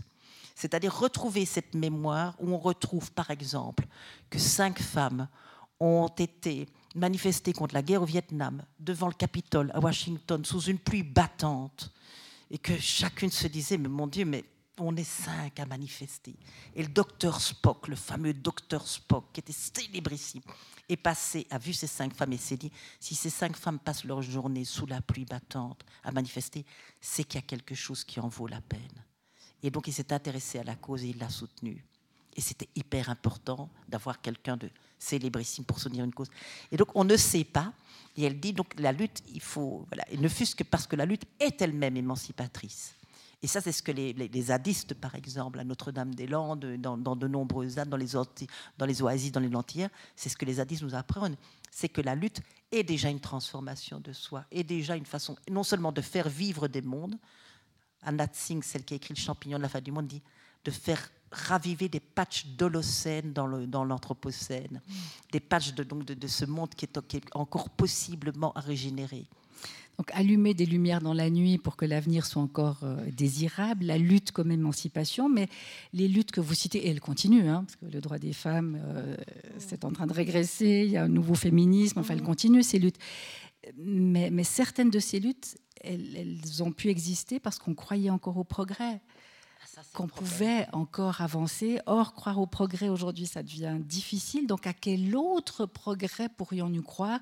Et est-ce que croire est le bon mot? C'est vraiment tout l'enjeu de notre crise, j'ai l'impression, en tout cas une bonne partie de l'enjeu. Et là, je vais me retourner vers Bruno Latour dans son mm. mémo pour la nouvelle classe écologique. Euh, c'est vrai que nous ne pouvons plus croire au progrès et que nous n'avons plus aucune raison de croire au progrès et qu'il est, il est, souhaitable que nous ne croyions plus au progrès. En tout cas, au progrès des Lumières. Voilà, et, euh, nous avons vu comment la croyance au progrès nous a fait foncer joyeusement et sans trop réfléchir. Bruno Latour fait une remarque très juste. Il dit euh, tant la gauche que la droite ont eu des affects, c'est-à-dire des affects mobilisateurs des affects d'émancipation, des, voilà. il y avait des choses qui portaient les gens. Et il n'en parle pas, et ça ne personne pas d'ailleurs qui n'en parle pas parce qu'il fait quand même attention. Moi, je, suis intéressée dernièrement au travail de mes, de, mes, de mes, collègues historiennes, qui est Annick Delfos, qui travaille à l'Université de Liège, et qui montre par exemple à quel point l'Église a pu, a été redoutablement intelligente pour créer des affects chez les gens une procession, qu'est-ce que c'est? Mm. C'est la mobilisation et création d'affects. Donc ça veut dire que créer des affects pour soutenir quelque chose, pour soutenir le fait que les gens fassent des choses, c'est possible, sauf que ça prend énormément de temps. La Tour dit par exemple que l'historien Thompson montre que par exemple pour créer les, affects de la lutte ouvrière, de créer, ça a pris plus d'un siècle. Et on n'a plus le temps. Donc il nous faudrait des affects qui nous donnent envie de nous mobiliser. Et tout ce qu'on a proposé, c'est ben, la décroissance, c'est quand même, ça ne suscite pas vraiment des affects très, très jouissifs. Donc comment est-ce qu'à un moment donné, alors Morisot dit, essaye par exemple, et c'est malin, peut-être que l'émerveillement, hmm. Peut-être que l'émerveillement par rapport à ce qui nous entoure, je crois qu'on en avait d'ailleurs parlé quand on préparait, et, et j'y ai réfléchi après, peut-être que l'émerveillement pourrait être un affect, en effet, qui nous donne envie de nous battre pour quelque chose qui nous importe. Mais là, on revient avec l'émerveillement à la poésie. Parce que la poésie, c'est aussi une forme d'émerveillement.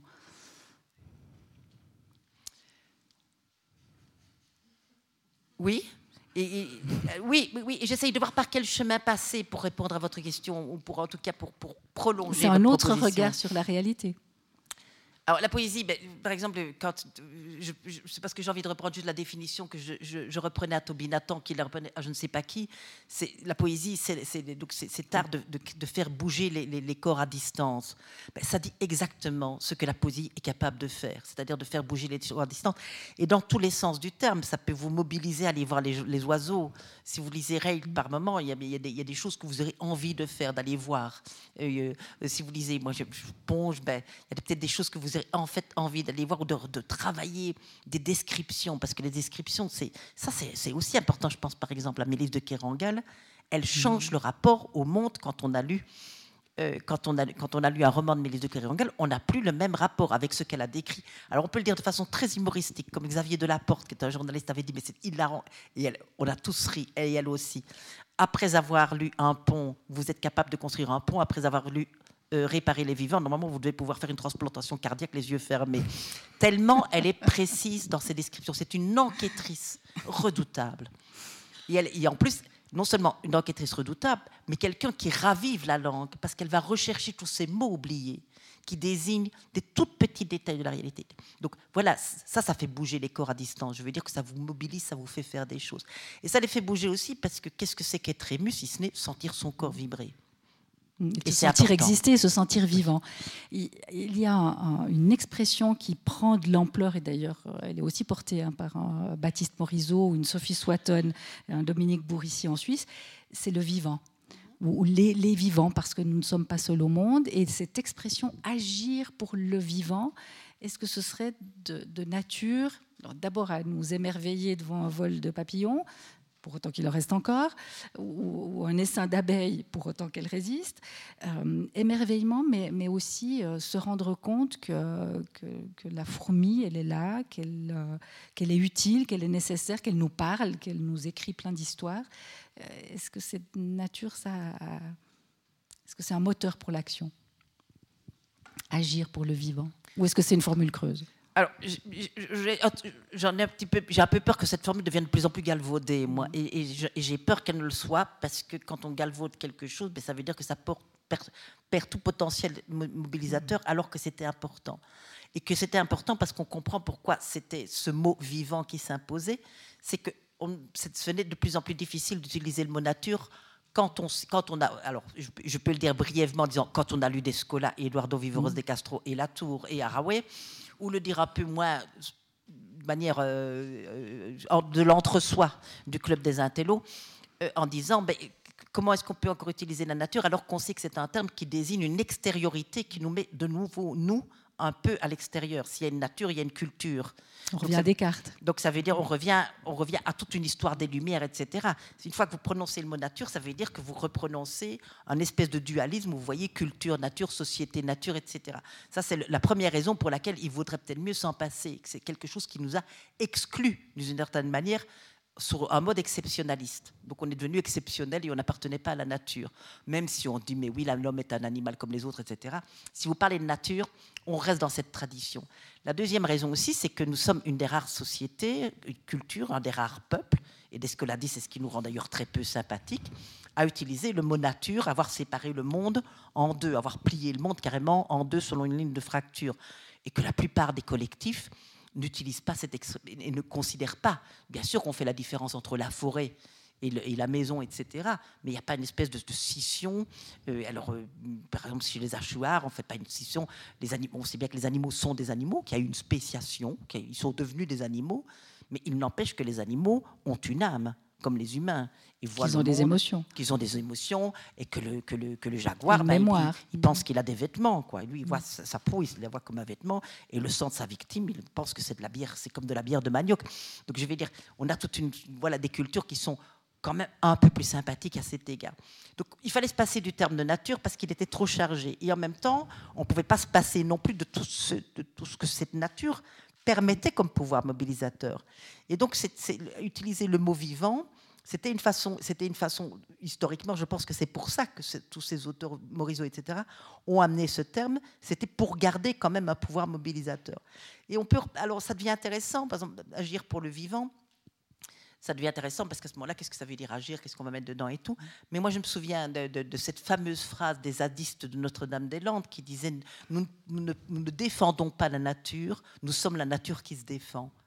Et là, on voit tout de suite est-ce que agir pour le vivant, et là c'est une vraie question que je me pose, parce que maintenant je, viens, de faire ce parallèle avec ça, maintenant comme ça, un peu sur un mode improvisé et brouillon, c'est est-ce que agir pour le vivant suscite, définit, reflète, sous-tend une même application que cette superbe phrase Nous sommes la nature qui se défend? Est-ce que agir pour le vivant, est-ce que ça ne nous met pas encore de nouveau dans la position de ceux qui sont les réels acteurs de l'affaire?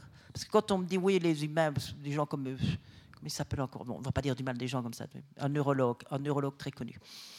euh, un neuroscientifique très connu. Bref, qui dit nous sommes finalement ben, la, catastrophe, mais nous sommes les seuls responsables, puisque mais dire ça, c'est de nouveau nous considérer comme exceptionnels, puisque mm. nous sommes les seuls à avoir suffisamment conscience des dégâts pour pouvoir les prendre en charge. Ben, on recommence avec le même problème. Quoi. Mm. Donc agir pour le vivant et changer de mode et ne plus parler de nature mais, mais de vivant, ça pourrait être utile et moteur de l'action. Pour autant, qu'on se donne la peine de comprendre le point de vue des autres vivants, parce que c'est ce que vous faites dans vos livres. On a l'impression qu'on devient, euh, comment il s'appelle cet oiseau Le cratère Le Voilà, c'est impossible à retenir quand on n'a pas travaillé des années là-dessus. Qu'on pourrait devenir un poulpe et qu'on comprend que tout d'un coup... Euh, alors évidemment, là, vous êtes un peu à la limite de la science-fiction dans, dans Autobiographie d'un poulpe, mais, mais euh, vous nous faites sentir le point de vue de vivants dont on connaît mal l'histoire, dont on méconnaît euh, le mode de fonctionnement, dont on pense pendant longtemps qu'on a pensé qu'il n'était pas intelligent, qu'il n'avait pas d'émotion, qu'il n'avait pas de mémoire. Donc comprendre le point de vue des autres vivants, mais comment on fait? C'est quoi le big bounce pour comprendre euh, le point de vue des oiseaux, des rats, des chiens, des chats? Ça, ça va encore parce qu'ils vivent avec nous. Comment on fait? Je vais, je vais vous donner une réponse et je vous jure que je ne botte pas en touche. Mais je suis tout à fait sincère dans cette réponse. Chaque cas demande un traitement distinct et approprié. on n'est pas sorti de l'impasse. On n'est pas hein. sorti de l'auberge du tout. Euh, et il n'y a pas qu'un traitement. En plus, il n'y en a pas qu'un. Hmm. Euh, moi, j'ai pas cessé de chercher là où les scientifiques avaient bien réussi leur coup. Et je vois chaque fois que c'est. Alors, est-ce qu'on peut étudier correctement un rat dans un labyrinthe quand on est behavioriste non, c'est pas une bonne façon de prendre le point de vue du rat. Mais vous pouvez quand même poser des questions de ce qui, pourquoi le rat réussit si bien le, labyrinthe, si vous renoncez à l'interroger sur ce qui fait une mémoire humaine dans, une théorie du conditionnement. Donc voilà. Euh, comment est-ce qu'on peut euh, Il y a Temple, je veux dire Temple Grandin par exemple est autiste. C'est une américaine, une scientifique américaine autiste Asperger, sérieuse, elle avait vraiment très très très sérieux comme autisme. Euh, et, qui euh, a compris qu'elle voyait le monde comme les que beaucoup d'autistes Asperger voient le monde comme les animaux le voient. Elle dit les animaux, elle parle des vaches, des cochons, etc. Parce que tous les animaux, ça n'a pas beaucoup de sens. Mm. Pourquoi? Parce qu'ils voient le monde en images. Et donc elle peut, elle, s'occuper d'animaux parce qu'elle parce qu'elle voit ce qui leur fait peur, etc. Ben là, on a une nouvelle approximation ou un, petit truc génial, c'est qu'elle dit, ben finalement, euh, les autistes Asperger, comme les animaux, sont des génies. Donc elle va inverser. C'est vraiment inversé et c'est très joli comme geste. Normalement, quand on, a toujours notre tradition, associe le fou, l'imbécile, l'enfant et l'animal. Et elle va associer l'animal et le fou, enfin, l'autisme, je dis le fou dans une vieille tradition, euh, ou l'handicapé, ou tout ce que vous voulez, ou la personne euh, exclue, en montrant en fait que c'est un génie particulier, mais qui n'est, qui mais qui n'est pas pris dans, les, dans ce qu'on appelle la normopathie. Le fait, voilà. Ça, c'est le truc quand j'ai écrit Autobiographie d'un poulpe, là, j'ai, fait un, espèce de, pari spéculatif qui était de dire si on veut. Bon, je, suis hyper nourri des travaux des scientifiques, donc je leur fais confiance. Je, leur fais vraiment confiance. Ils ont écrit plein de choses qui me permettent de comprendre comment un poulpe ressent, comment il voit, comment il, peut voir la lumière euh, par, sa peau, etc. Mais là, j'ai fait le pari pour adopter le point de vue du poulpe, le, moyen que je préférais spéculativement, c'était d'imaginer d'élever des enfants vivant dans des conditions poulpesques. Je vais dire par là, donc c'est ça la science-fiction, c'est j'imagine une culture qui, euh, non, un petit collectif qui vit en symbiose avec les poulpes et dont les enfants sont élevés en ayant par exemple une autre langue qu'une langue indo-européenne. Pourquoi? Parce que les poulpes ayant neuf cerveaux, votre sujet, vous pas, ça peut pas être un jeu, ça peut pas être nous, parce que nous, c'est déjà unifié. Alors que les neuf cerveaux des poulpes n'obéissent pas nécessairement. Enfin, je veux dire, il y a un chef d'orchestre, mais avec des musiciens de jazz. Je ne sais pas si vous voyez. C'est un des chercheurs, qui, un des philosophes spécialistes du poulpe qui disait. Et du free jazz. De, jazz d'improvisation, oui. Donc voilà, voilà un petit peu. Donc comment est-ce que comment est-ce qu'il voudrait transformer la langue pour se rapprocher? Et donc j'ai commencé à penser, c'est avec Nietzsche que j'ai pu le penser, parce que Nietzsche finalement le problème de, la, de la personne fermée sur elle-même mm. et de la maîtrise et de la volonté et de l'idée d'un jeu qui est tout puissant, etc. Nietzsche n'a cessé de remettre, d'essayer de déminer cette conception-là. Il y a des gens qui ne se débarrasseront jamais de Dieu tant qu'ils ne se débarrasseront pas de la grammaire. Euh, eh bien, oui, il le dit peut-être pas aussi vite, mais c'est ça que je crois qu'il voulait, voulait quand même dire. Et donc, euh, et donc se dire, mais si, aidons-nous de Nietzsche, aidons-nous de Nietzsche et de Deleuze sur le coup. Quelle serait la langue qu'il faudrait parler pour se rapprocher d'un vécu poulpesque, si on est un humain? Quels seraient les exercices physiques qu'il faudrait faire pour pouvoir imaginer commencer à voir en ne comptant plus sur ses yeux, mais plutôt sur sa peau? Ben, par exemple, j'imagine qu'il construirait des vitraux de couleur et qu'il ferait passer le soleil dans le vitraux et que l'enfant devrait être capable de dire ici c'est le rouge, là c'est le, là c'est le jaune, etc. Les yeux fermés.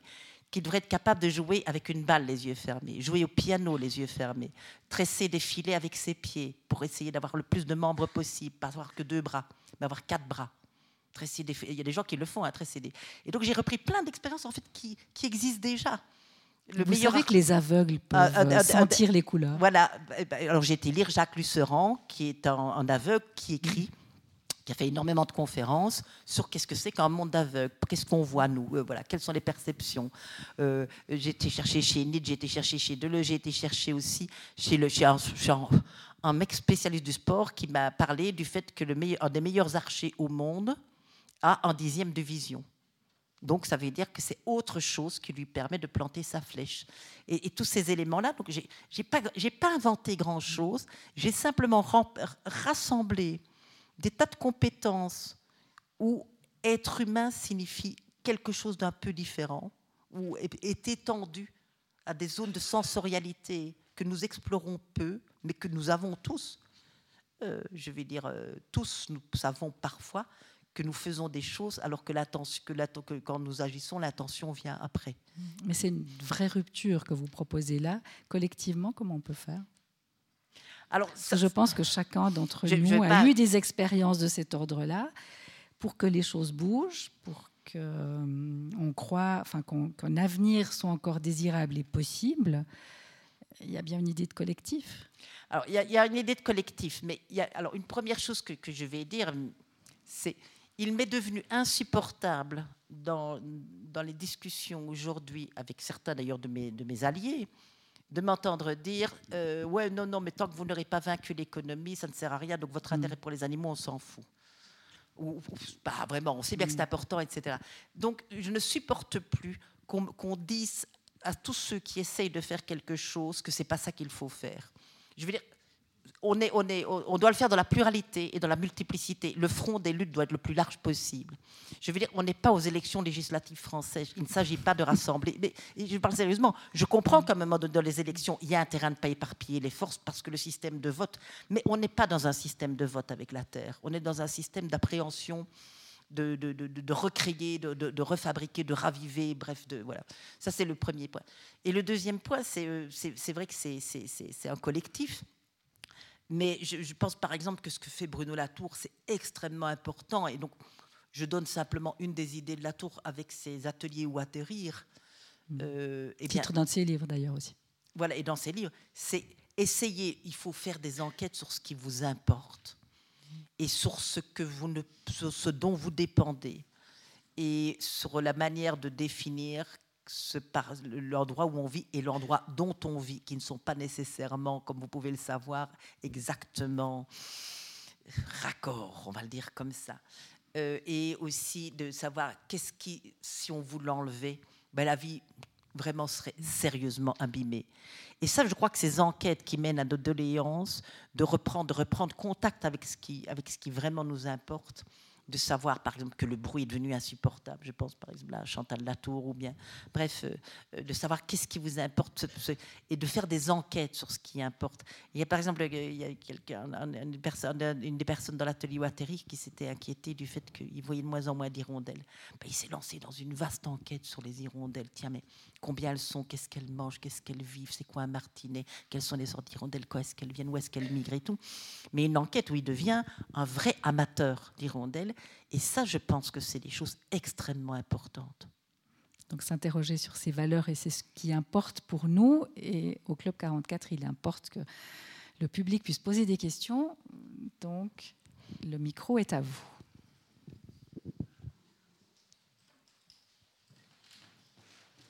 C'est-à-dire à, Marie-Léa qui va le faire circuler. Ah les mains se lèvent déjà tout au fond.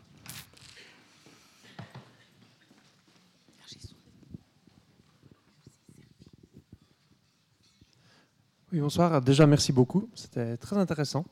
Euh, moi, j'ai une petite question euh, relative à la place de la technologie, en fait. Bon, j'ai lu l'autobiographie et de vous écouter là, je me pose la question aussi en tant qu'enseignant de langue. Je vois comment les gens interagissent dès qu'ils doivent essayer de comprendre quelqu'un qu'ils ne comprennent pas. C'est-à-dire, de nos jours, on essaie d'avoir des outils.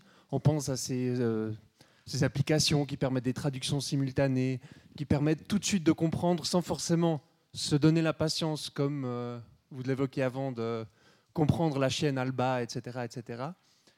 Du coup, je me pose la question, du point de vue des terrolinguistes, quelle est la place de la technologie? C'est-à-dire, est-ce qu'on s'attend à ce que si la terrolinguistique, euh, comme vous l'évoquez, elle avance, est-ce qu'elle ne va pas juste créer des applications qui fait euh, Ah, mais la fourmi, elle me dit ça. Mais au fond, je ne l'ai pas vraiment comprise. C'est juste que j'ai ce machin qui me dit que. Mais du coup, c'est pratique parce que ça prend pas de temps. Et puis, j'ai compris la fourmi. Parce que pour moi, c'était remarquablement absent de votre livre, en fait. Il n'y avait presque pas de technologie. Alors peut-être que j'ai mal. Euh, non, non, vous n'avez pas mal lu du tout. Je suis absolument incapable de parler de technologie. Je ne me suis surtout pas mis les doigts là-dedans. Vous imaginez. Euh, peut-être qu'un jour je devrais le faire, hein, mais. Euh, mais alors, c'est d'abord. Jamais je n'imaginerais que l'hétérolinguiste fasse ce système de prendre DeepL pour traduire. D'accord? Je veux dire, ou un DeepL fourmi pour traduire. Pourquoi? Parce que la traduction est un art et que les scientifiques, quand ils font bien leur travail en éthologie, ils savent que ce qu'ils font relève de l'art.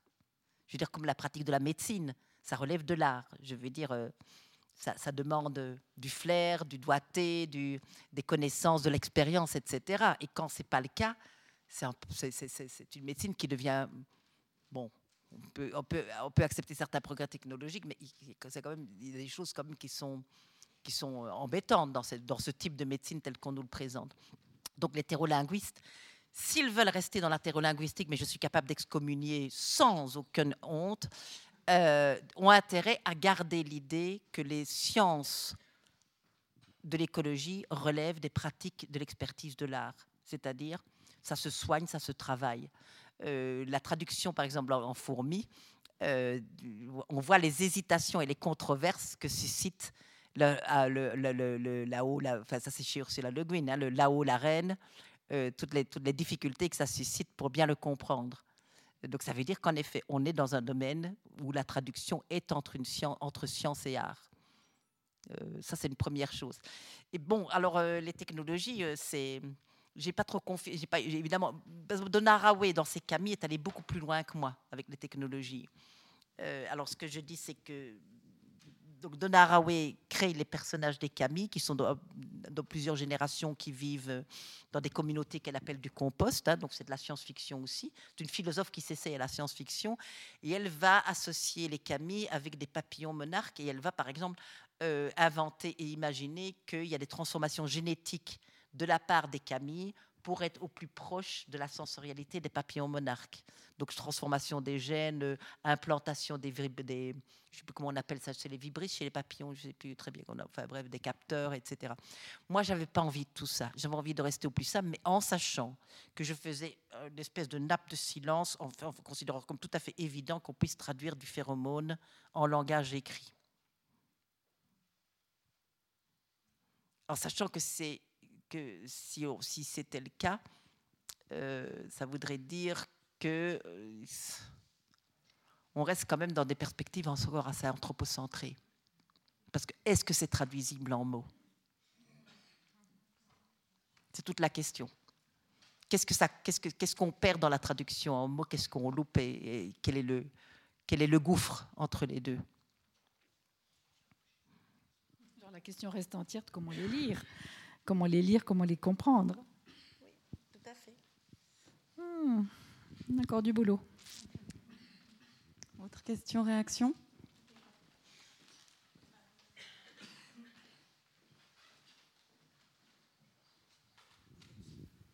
C'est toujours en terrolinguistique, en somme. Est-ce qu'il n'y a pas quand même une différence euh, irrémédiable aussi bien entre les messages des phéromones puis la littérature? Qui même serait écrite avec des phéromones. Ce n'est pas parce que quelque chose est noté que c'est autre chose qu'un message. L'urine, n'importe quoi, une odeur, ça peut vouloir dire simplement celui-là, quelqu'un est passé, mais rien d'autre. Et moi, pour moi, quelqu'un est passé, c'est déjà le début d'un récit. Pas forcément. Je sais, pas forcément, mais moi, je fais des paris. Je ne peux pas vous répondre autrement. Mon métier comme philosophe, c'est ce type de pari. C'est de spéculer. Euh, c'est-à-dire euh, de faire des paris sur d'autres possibles dans les significations en, disant, je ne dis pas que c'est comme ça, je dis qu'est-ce que ça change si c'était comme ça? Voilà, c'est une spéculation sur, sur, une, possibilité, pas improbable, impossible. C'est Isabelle Stengers qui me fait faire la différence entre le probable et le probable. C'est, étant donné les choses telles qu'elles sont, voilà ce qui va probablement arriver. Le possible, c'est, et si on, si, si on a une marge de manœuvre, si on met, si on met un petit peu d'imagination, un peu de mouvement, ben là on est dans l'ordre des possibles et puis dans l'ordre des probables. Mais moi, avec l'écriture animale, je suis dans l'ordre des possibles et pas du probable. Je reconnais. Mais en sachant qu'il y a des possibles qui sont arrivés. Et auxquels on a cru. Et pour lesquels on a lutté. Oui. Il y avait la dame aussi euh, devant, Marie-Hélène. Ben, pour rebondir, en fait, puisque euh, une bonne partie des choses qu'on fait au quotidien sont en fait des réponses à des choses que notre cerveau il reçoit, il interprète, mais qui ne sont pas conscientes. Est-ce que finalement on n'a pas cette capacité de lire, mais sauf qu'on ne l'a pas conscientisé C'est très très juste ce que vous dites. Alors c'est très juste, euh, d'autant plus que euh, si je me souviens bien, par exemple, du livre d'Edouard Daukone, l'anthropologue, qui a écrit un livre sur comment, les forêts pensent. Je pense le titre, c'est How Forest Thinks. Je crois que c'était traduit par Comment les forêts pensent. Je pense qu'il n'y a pas de raison que ce soit autrement. Euh, qui dit que mais pour certains, en plus, c'est conscient. Que les chasseurs, par exemple, qu'ils suivent au Pérou, ben, euh, eux, ben, c'est des quantités de signes que nous, dont nous ne percevons pas un seul.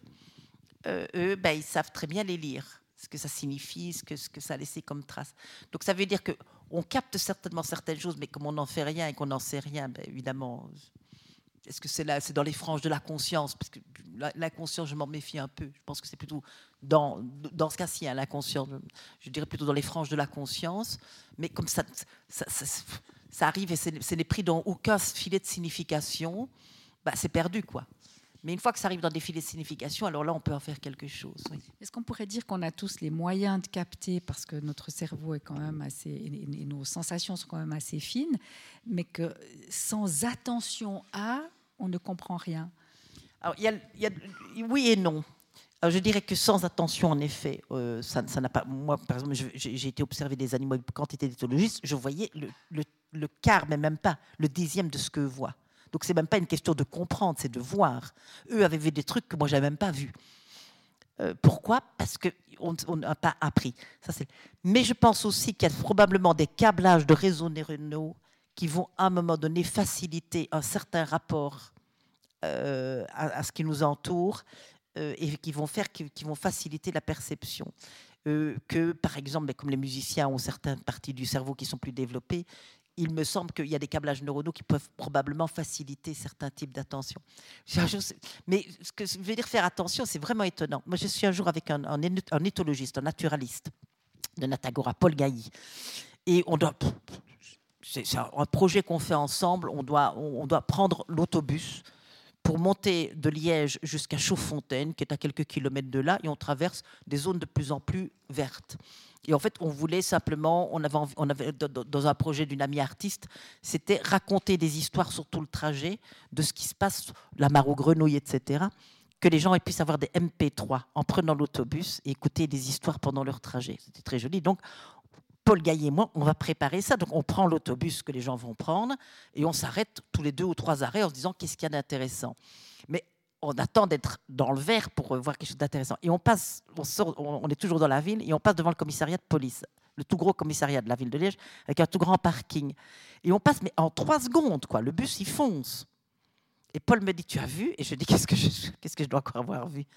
Toutes les numéros des plaques, elles se suivaient. Alors, eh ben, ça, c'est un naturaliste. C'est ça aussi. C'est pour vous dire, c'est pas une histoire romantique. Un naturaliste, il va voir, il va, il, va, il va, il y a une organisation du monde, un ordre dans le monde qu'il va percevoir. Alors que moi, je ne sais même pas si j'avais vu qu'il y avait des voitures de police, quoi. Peut-être oui, quand même. Mais il prête attention à la manière dont le monde s'organise. Je crois que c'est ça. Et donc, par exemple, il y a des séries, voilà, des, il y a une série de chiffres. Ben, pour lui, c'est aussi, je ne dis pas que c'est important, mais ça a retenu son attention. Ça veut dire qu'il a, qu'il a une, modalité d'attention qui est très, très particulière, mais qui n'est pas seulement branchée animaux, qui est branchée aussi dans l'ordre, dans la façon dont le monde s'organise, je dirais.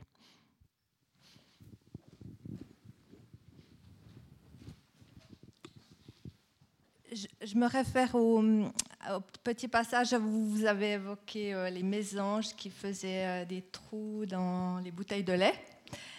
Et j'aimerais vous entendre justement euh, sur ces chants, cette communication entre les animaux, mais au-delà de, ben de ce qu'on pourrait dire les mots, le langage tel que nous on le pratique. Alors là, je risque de devenir intarissable. Vous en avez. Écoutez, on va chercher, son oreiller. Et je commence. Alors, les mésanges ouvreuses des bouteilles de lait, ça c'est la communication visuelle, visiblement. Hein. ça c'était visuel. Donc, ce que j'appelle ouvreuses de bouteilles de lait, c'est avant les laitiers anglais, dans certaines villes d'Angleterre, déposer des bouteilles de lait devant les portes des gens. Ça faisait partie du service, hein, ne soyez pas étonnés, c'est normal. On n'a plus ça maintenant et c'est bien dommage. Et il y avait des capsules pour fermer les bouteilles de lait en métal. Et les mésanges avaient appris, certaines mésanges avaient appris à ouvrir les capsules et en plus avaient appris à reconnaître le lait écrémé du lait non écrémé parce que ce qui les intéressait, c'était la crème. Donc, la couleur différente, elles savaient reconnaître. Et ce on a parlé d'un mouvement culturel parce que ça s'est disséminé et on peut retrouver la pratique. On peut dessiner des cartes, c'est très joli des cartes avec où on voit la pratique qui se dissémine tout, au long. Et certains auteurs ont parlé, c'était très controversé, mais il y a une culture chez les mésanges puisqu'il y a une pratique qui se dissémine. Et en plus, après, les laitiers ont changé les capsules et il n'a pas fallu longtemps pour rebelote. Les mésanges ont recommencé, certaines ont découvert comment ouvrir les nouvelles capsules et ça s'est disséminé. Ça, c'est un point. Alors, par rapport aux communications entre les, les, les mésanges, il y a tellement d'histoires. Les mésanges, c'est des oiseaux tellement importants assez bizarrement que je vous dis ça. Pourquoi? Parce que quand il y a des groupes interspécifiques, il y a très souvent en Europe des mésanges. C'est visiblement un noyau important dans, les groupes interspécifiques. Par exemple, on a découvert qu'il y a des chorales interspécifiques chez les oiseaux. On avait cru que ça n'existait pas, que ce n'était pas possible. Donc des oiseaux qui chantent en chœur ensemble. On pensait que c'était juste bon pour euh, l'Amérique du Sud parce qu'il faut une écologie très particulière. Euh, ça demande vraiment des conditions très très particulières. Et puis on a découvert que, par exemple, il y a des forêts où il y a des chorales interspécifiques et les mésanges sont pratiquement toujours présentes. Donc les mésanges, elles ont, elles ont, elles ont des talents absolument extraordinaires. Alors je vous raconte juste une petite histoire de mésanges pour terminer, parce que je, autrement, oui? Je parlais des chants C-H-A-M-P, c'est-à-dire de ce qu'on appelle ces champs morphogénétiques. Ah, c'est ça. Oui, oui. Ben, alors j'ai terminé. J'ai dit tout ce que je savais.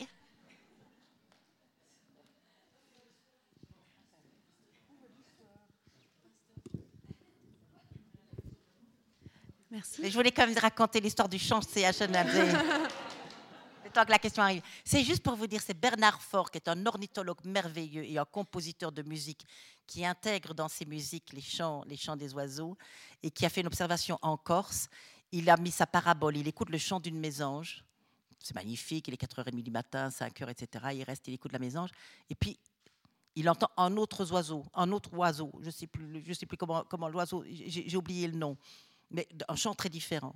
Il se dit, tiens, mais où est-ce qu'il est celui-là? Il ne le voit pas. Et il se rend compte qu'en fait, il est exactement dans le même axe que la parabole. Mais c'est un chant tout doux, tout bas, un murmure. Et il se rend compte qu'en fait, la mésange, quand elle arrête de chanter, elle se met à chantonner pour elle-même un autre chant que personne n'entend. Et j'ai appris par Marzluff, notamment, et Angèle, j'ai oublié le titre du livre, que les corneilles font pareil et eux entendaient un petit son de cloche ou de goutte d'eau qui tombe. Donc les oiseaux, quand ils se taisent, en fait, on croit qu'ils se taisent et il semblerait qu'ils chantent. On ne sait pas pour qui. Pour quelqu'un d'autre, pour eux-mêmes. Ils font des gammes, s'exercent, ils se disent moi, je suis aujourd'hui, je suis un héros, je suis un autre oiseau que ce que je suis d'habitude. Je ne sais pas, je plaisante en disant ça, mais c'est assez extraordinaire. Donc, en fait, on commence à peine à savoir ce que font les oiseaux. Euh, moi, j'avais une question. J'ai relevé plusieurs euh, conseils que vous pourriez nous donner, notamment euh, être attentif aux signes. Pour, être attentif aux signes, il faut qu'on s'attende à quelque chose de la part des autres espèces. Vous avez dit qu'il fallait qu'on lutte pour les choses qui nous touchent. Est-ce que vous auriez un autre conseil? C'est un peu un grand mot, conseil, mais d'autres idées pour nous approcher d'autres perspectives, notamment pour les enfants et la jeune génération? Une piste, des traces moi, je n'ai pas, pas d'idée pour ce genre de choses, mais, mais je, vois que, que tout ce que font les autres autour de moi, ben, ce sont des pistes. Ce que Morisot écrit, de donner le goût du pistage, par exemple. Je trouve que c'est très joli de donner le goût du pistage aux gens. Euh, et d'un pistage pas nécessairement exotique. Moi, j'ai toujours dit à Morisot, soit, euh, quand, euh, par exemple, quand Morisot observe les lombriques du compost, je trouve qu'il fait une œuvre, il fait quelque chose de génial parce qu'on nous a fait. J'ai eu une dispute dernièrement avec un écrivain, enfin une dispute, oui, j'étais vraiment pas contente du tout. Là, je dois dire qu'il m'avait un peu énervé parce qu'il disait que c'était très important les eaux pour que les, que les enfants continuent à, avoir à pouvoir savoir ce que c'est qu'une girafe ou un éléphant. Et j'ai dit, mais je n'ai pas besoin que les enfants sachent ce que c'est qu'une girafe ou un éléphant. Est-ce qu'on a besoin de savoir il est important de savoir que des girafes et des éléphants existent s'il s'agit de se mobiliser pour les protéger. Mais est-ce qu'on a besoin de protéger nécessairement les girafes et les éléphants alors qu'il y a quantité d'êtres qui sont extrêmement en danger chez nous? Je parle des chauves-souris, je parle, etc. Ça, c'est le premier point. Et je suis en train de plus en plus d'essayer de lutter contre l'exotisme. Et donc, par exemple, pour les enfants, eh ben, je, pense que je, vois quand même les, meilleurs naturalistes autour de moi, c'est quand même des, enfants qui se sont passionnés pour ce qui était sous leurs pieds, des fourmilières, des, abeilles, etc., etc. Et donc, je pense que de boulot comme Baptiste Morisot qui dit le pistage, c'est important. Et pourquoi le pistage, c'est important? C'est doublement important. Un, parce que ça peut se pratiquer près de chez soi. Et deux, donc c'est pas exotique. Et deux, parce que c'est une pratique qui n'oblige pas à la proximité. Je veux dire, vous pouvez très bien vous contenter de ne jamais voir l'animal et que c'est sa trace qui vous passionne comme énigme. Vous y devinez, tiens, pourquoi il est passé par là, pourquoi il est passé par là, etc. Et que la, la trace seule puisse vous passionner, et c'est mieux. Pourquoi? Parce que le contact avec les animaux n'est pas chose souhaitable pour eux. On les effraie, on les embête, on perturbe, etc. Quand Donna disait, elle reprenait ça, je ne sais plus qui, il faut de l'intimité sans proximité. Et ça, je trouve que c'est très, très juste. Créer de l'intimité sans proximité. Et pour moi, le pistage, c'est parfait à cet égard. Je trouve que c'est génial ce qui fait Morisot, de donner le goût du pistage. Une idée. Et puis alors, il faut aller voir chez les autres, Emmanuel Ecocha, il faut aller voir tout, tout ce à quoi il nous... David Abraham, lire David Abraham, Comment la terre s'est tue. C'était, pour beaucoup de gens, ça a été vraiment quelque chose de décisif. Si vous lisez l'anglais, parce que je ne suis pas sûre que la traduction est encore disponible, Rebecca Solnit, Hope in the Dark. Mais il existe probablement, je sais que ça a été traduit en français, mais je n'arrivais pas à le trouver, donc il est épuisé.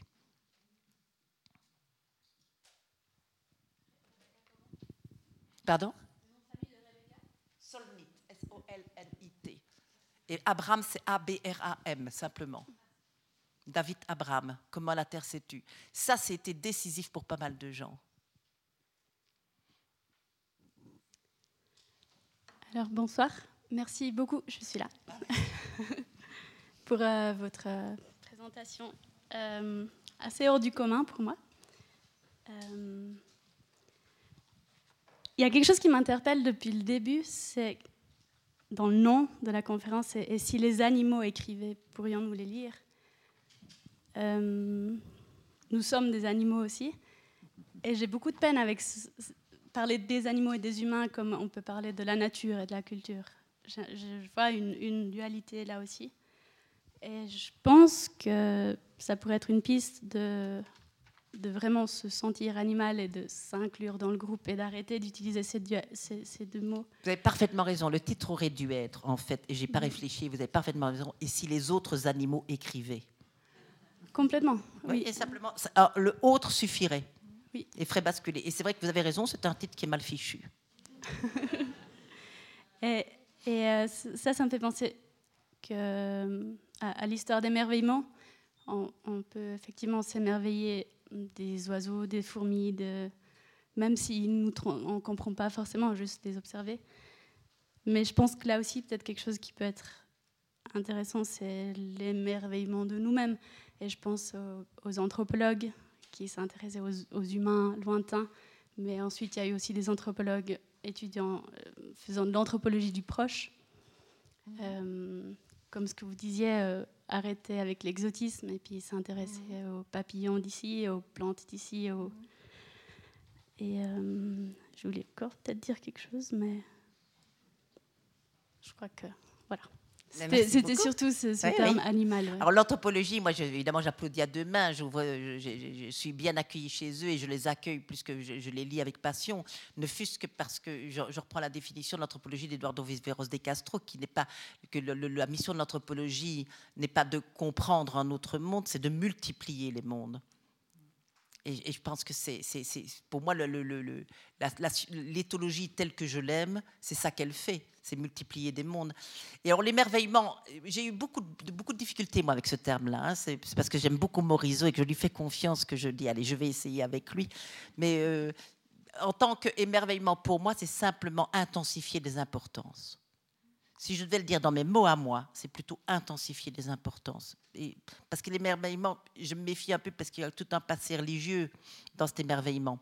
Euh, moi, je suis une, grande lectrice des créationnistes, notamment de Edward Pett Thompson, qui écrivait au 19e siècle des, trucs invraisemblables, mais magnifiques en même temps. Et donc, je vois très bien ce qui, ce qui dans l'émerveillement peut aussi ramener tout cet héritage euh, chrétien des créationnistes. Mais en me disant, et finalement, est-ce que c'est si grave? Finalement. Je veux dire, on n'est pas aux États-Unis où le créationnisme est un danger réel, omniprésent et avec lequel on doit se confronter. Ici, on n'est pas, ce problème ne se pose pas. Peut-être qu'on ne doit pas avoir les peurs. Peut-être que, que, les Américains ne doivent pas nous contaminer avec leurs peurs. On peut aussi parler de réenchanter le monde.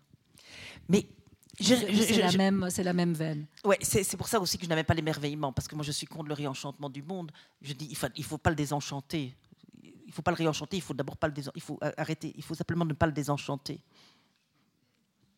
C'est donc aller, aller, ouais, avant, c'est en amont que ça se fait. Le réenchanter, c'est toujours rajouter, alors que ne pas le désenchanter, c'est résister à une soustraction première qui oblige à refaire une addition par après. C'est important pour moi, ça, oui. Autre question, réaction? On a encore un petit peu de temps.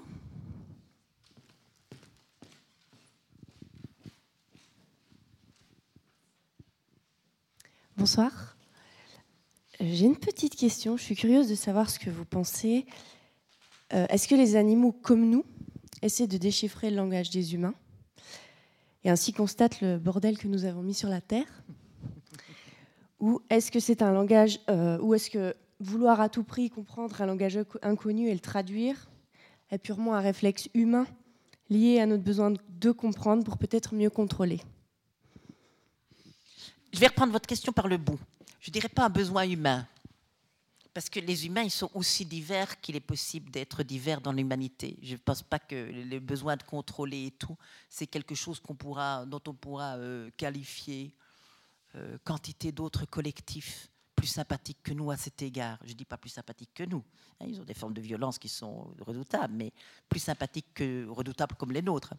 Donc je veux dire, je commencerai en amont par dire, attention, moi je ne parle pas des humains c'est trop compliqué. Je, désigne, je désigne, et ça permet de voir où sont les ennemis, où sont, etc. C'est pas plus mal. Et une fois qu'on a remonté là, on se dit, mais tout compte fait, mais les animaux, ça n'a pas beaucoup plus de sens non plus. Donc, et, même dire les autres animaux ici, ça, va être trop compliqué, parce que euh, on va parler de qui? Parce que chaque, les corneilles, par exemple, sont extrêmement attentives à nous. Les australiennes peuvent reconnaître 30 personnes en moyenne. 30 visages de personnes. Euh, les corneilles, je ne sais pas combien elles peuvent en reconnaître, mais on sait qu'elles peuvent reconnaître et que ça reste des années et des années. Donc, ils font très attention. Certains animaux font très attention à nous. Pourquoi? Parce qu'on parce, parce qu'ils nous considèrent comme dangereux. Par exemple, les pieds australiennes, ben, elles vont euh, reconnaître 30 personnes. Pourquoi? Parce qu'il y a 30 personnes en moyenne qui vivent sur un territoire de pieds australiennes. Et s'il y a beaucoup plus de monde, ne vont reconnaître qu'une catégorie de personnes, c'est les gamins de 10 ans. Parce que les gamins de 10 ans sont les personnes les plus susceptibles d'emmerder des pieds australiennes, de courir, d'aller piquer les œufs dans leur nid. Je, je, prends les scientifiques à témoin hein, ici, je ne suis pas en train d'inventer. Et donc, euh, ben, les chiens savent très très bien lire quantité de choses qu'on transmet. Je crois que les chats lisent pas mal de choses, mais pas, toutes les, pas nécessairement les mêmes, parce qu'ils ont d'autres intérêts avec nous. Euh, en revanche, je doute que les tiques soient mobilisés par autre chose que par notre odeur. Euh, je veux dire, euh, l'odeur que dégagent les mammifères à sang chaud. Voilà. Mais nous sommes des mammifères à sang chaud. Donc, je veux dire, il faudrait prendre chaque, et non seulement chaque animal, chaque espèce, mais au sein de l'espèce, on va avoir des diversités aussi, en fonction de est-ce qu'ils vivent avec nous, etc. Donc, certains animaux sont un peu crus à notre égard, et souvent c'est très pragmatique. C'est comment gérer ces encombrants. Alors, alors, la question maintenant, je vais, je vais sur un mode moins, moins léger peut-être, la question des dégâts. Je ne vais pas dire qu'ils savent que nous sommes responsables, mais je vais dire qu'ils savent, ils payent cash. Et très, le prix est très très élevé, sauf pour quelques espèces opportunistes qui sont parfaitement compatibles avec l'anthropocène. Mais elles sont rares et c'est prometteur de très grands dégâts, ces espèces-là. Je parle des rats, des corneilles qui sont très compatibles avec l'Anthropocène. Enfin, il y a quelques espèces opportunistes qu'on reconnaît tout de suite parce que ce sont ceux qui prolifèrent quand les autres disparaissent. Mais les dégâts, ça, ils les Alors là, encore une lecture à conseiller que j'ai beaucoup aimée. C'est Tom Van Doren. La traduction de Flightways, c'est. J'ai préfacé, je devrais le savoir, mais. Envol, l'envol, envol ou quelque chose comme ça. Euh, voilà, Tom Van Der Il en a écrit deux, et c'est surtout pour le premier que j'irai lire pour les, dégâts que, créent, que, vivent les animaux. Il va prendre cinq espèces d'oiseaux emblématiques et raconter ce qui est en train de leur arriver et il dit l'extinction, l'extinction, le problème de l'extinction, c'est pas la dernière, le dernier animal d'une espèce. Ça, c'est encore notre façon patrimoniale de l'envisager. L'extinction, c'est l'effilage, l'effilochage. C'est très joli comme le traducteur a traduit ça. L'effilochage des mondes, de ceux qui sont en train, en effet, de confronter de plein fouet au réchauffement climatique et à l'urbanisation et à la pollution, etc. etc. Et il prend les, les grues américaines, des petits manchots, si mes souvenirs sont bons, des corneilles de Hawaï. Puis je ne sais plus, mais voilà, il y a cinq espèces emblématiques. Mais c'est un très beau livre pour, pour penser comment les animaux vivent ce qui est en train d'arriver. J'ai dit qu'on risquait de dépasser, alors je me permets de le faire avec. Il y a encore une question. C'est la dernière, hein? Ouh là là C'est pour rire. Je me réfère à Konrad Lorenz que j'ai lu quand j'étais ado. Et il racontait que quand il se levait dans son bureau, sa chienne savait parfaitement bien s'il se levait pour aller chercher un bouquin ou s'il se levait pour aller faire une petite balade autour de chez lui. Et on voit de nos jours de plus en plus qu'on a des communicateurs intuitifs, animaliers, télépathes, appelez-les comme vous voulez, et je pense qu'aujourd'hui, il faut vraiment qu'on se penche sérieusement sur cette manière de communiquer entre les animaux, euh, entre eux, y compris avec nous qui sommes aussi des animaux, si j'ai bien compris. Qu'en pensez-vous?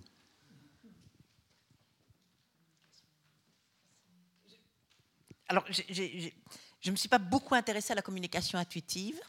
Euh, j'ai un peu lu dessus, etc. Mais jusqu'à présent, je n'ai pas résisté. Je n'ai pas, euh, cédé à l'invitation qu'ils me faisaient de m'intéresser à leur travail. Euh, pour des raisons particulières, c'est que je n'arrive pas à comprendre. Voilà, je n'arrive pas à comprendre très bien. et parce que Je pense que. Alors, écoutez, vous allez trouver quand même un peu. Je, vais, je vais vraiment, alors là, vous vous surprendre. Je suis allée étudier la pratique de médium. Quand j'ai écrit Au bonheur des morts, à un moment donné, quelqu'un m'a dit Tu dois absolument aller chez les médiums qui s'occupent de ça et qui font des séances collectives. Et j'y suis allée avec des pieds de plomb. euh, parce que j'avais pas envie d'y aller, mais j'avais, j'avais un espèce de, mandat qui était que chaque fois que quelqu'un me donnait un conseil, je m'étais fixé comme, cadre de recherche, que chaque fois que quelqu'un me, me donnait un conseil qui pouvait éventuellement être pertinent, je devais y obéir. Et donc je suis allée chez les médiums et j'ai adoré. Je me suis vraiment éclatée, j'ai appris des choses et tout, parce que j'ai vu que ces gens avaient, et parce que j'ai trouvé une bonne prise avec les médiums, c'est de voir à quel point leur pratique était thérapeutique. Je pouvais voir, moi, comme j'ai été psychologue et que je me suis un tout petit peu intéressée à la clinique à un moment donné, pas très longtemps, mais suffisamment, et puis je, je l'ai fait aussi avec des séances de travail avec des psychologues, de dire, tiens, mais quand la médium dit ça à cette dame-là, est-ce que c'est pas un acte thérapeutique? Qu'est-ce que ça change? Est-ce que la personne va mieux après? Oui. Et pas seulement parce qu'elle a l'impression que son père lui a parlé ou qu'elle a été consolée. Non. La médium lui dit que son père lui dit qu'elle doit bouger, qu'elle doit voyager. Ah Quand quelqu'un s'enferme dans le chagrin, c'est pas con finalement. hein. Donc euh, voilà, voilà. non, c'est vrai. Et quand j'en parle aux médiums, parce que j'en ai parlé avec eux en disant qu'est-ce que vous pensez du fait que je dise que c'est peut être un geste thérapeutique, ils disent ben, nous on n'en sait rien, c'est pas notre métier, mais dans la mesure où vous ne contredisez pas le fait que le mort peut avoir envie d'aider les vivants, nous, l'explication, on, la veut bien. Ça peut avoir des effets thérapeutiques et que ça peut être pour eux, c'est les morts qui sont des thérapeutes. Pour moi, ce sont les médiums qui sont des thérapeutes. Mais je n'exclus pas le fait de ce qu'ils affirment. Et pourquoi? Parce qu'on n'est pas dans le régime de la preuve. Et la communication intuitive animale, je trouve qu'elle doit encore trouver ses marques. Elle cherche encore à être dans le régime de la preuve scientifique. Et ça, je, pense que c'est- exactement là où il ne faut pas qu'elle aille. Parce que c'est là où elle se fera battre sur son propre terrain, au même titre que certaines formes d'hypnose, au même titre que les grands voyants qu'on voyait au 19e siècle qui pouvaient vous dire ce qu'il y avait dans une armoire, dans une lettre fermée, dans une enveloppe, dans une armoire chez vous. Euh, si vous entrez dans le régime de la preuve scientifique, ça marche plus. Donc je- je me suis tenue un peu à l'écart de ça, euh, en me disant il y a quand même quelque chose qui m'intéresse dans cette histoire, mais c'est de nouveau la même prise que celle que j'ai avec les médiums, c'est que je pense que les interventions des, des- des gens qui font de la communication intuitive sont des interventions qui modifient totalement la relation entre les maîtres et leurs animaux, et que c'est ça ah, pas que c'est ça parce que ça voudrait dire que ce n'est que ça, mais que ça change déjà quelque chose pour l'animal du fait que la relation est transformée avec le maître, du fait de, de, cette mise en rapport. Et que je pense que c'est le minimum qu'on peut espérer de ce genre de choses et, que c'est- déjà formidable. Mais si on commence à dire que non, la personne a vraiment vu, a vraiment senti, etc., c'est très difficile. Voilà, c'est très très difficile. Pas parce que je suis une rationaliste, mais parce que je dis il faut surtout pas partir dans le système de la preuve. C'est le, mauvais régime, c'est le mauvais régime épistémologique. Je ne sais pas si j'ai répondu à votre question. C'est vrai, pour l'avoir testé avec un de mes chats, c'est tout à fait étonnant. Oui. C'est tout à fait étonnant. Il y a des choses qu'on ne lui avait absolument pas dites. Elle avait une photo du chat, euh, son âge, sa date de naissance et rien d'autre. Et euh, on l'avait laissé euh, tout seul euh, trois semaines. Et la voisine qui lui donnait à manger disait Non, mais il faut que tu rentres quand même. Tu sais, ton chat, il s'ennuie. Je dis Non, non, moi, je rentre pas pour mon chat, c'est bon. Il- tu veux pas lui donner à manger, je trouve quelqu'un d'autre, mais c'est bon, quoi. Je finis mes vacances. Un peu culpabilisée. Puis ça m'a quand même travaillé un peu et je me suis dit, bon, bah, on va essayer de faire de la communication animale. Et on lui, avait, on lui avait dit, on aimerait juste savoir si tout seul, ça va ou pas. Et à un moment donné, la personne dit, mais vous savez, pendant que vous étiez loin, il y a un bruit qui l'a dérangé. Bah, je n'étais pas là, je ne peux pas savoir. Un bruit comment? Quel bruit? Elle commence à décrire. Et la voisine m'avait dit, mais je ne l'avais pas dit à la, médium pour animaux, qu'elle l'avait laissé la radio 24 heures sur 24 pour le chat pour qu'il se sente pas trop seul. Et l'autre me dit non mais alors vraiment il y a un bruit qui l'a dérangé. D'où elle a su ça? Je sais pas. À un moment donné elle dit mais il y a quelque chose qui lui fait peur dans la maison, c'est du cuir. Je déteste le cuir. Non on n'a rien en cuir. Non mais c'est en cuir, c'est rond, puis il y a une vis. Ah zut le tabouret industriel. Enfin c'était un peu étonnant quoi. C'était un peu étonnant. Voilà. Le chat a continué de faire pipi là où il voulait, mais c'est une autre histoire. Ce, ce- ce qui- ce qu'il faut maintenant, c'est essayer de trouver ensemble, enfin, je veux dire, euh, que, que les, que les praticiens et des philosophes et des épistémologues et des psychologues trouvent le bon régime le beau régime qui singularise ces expériences et pas vouloir en faire une épreuve tout terrain. Je crois que c'est ça, c'est ça le problème. Voilà. Je pense qu'ils font ça avec les, les, chiens et les chats qui sont des animaux qui vivent avec nous. Peut-être qu'avec la fourmi, c'est plus compliqué. Merci, on vous applaudit encore.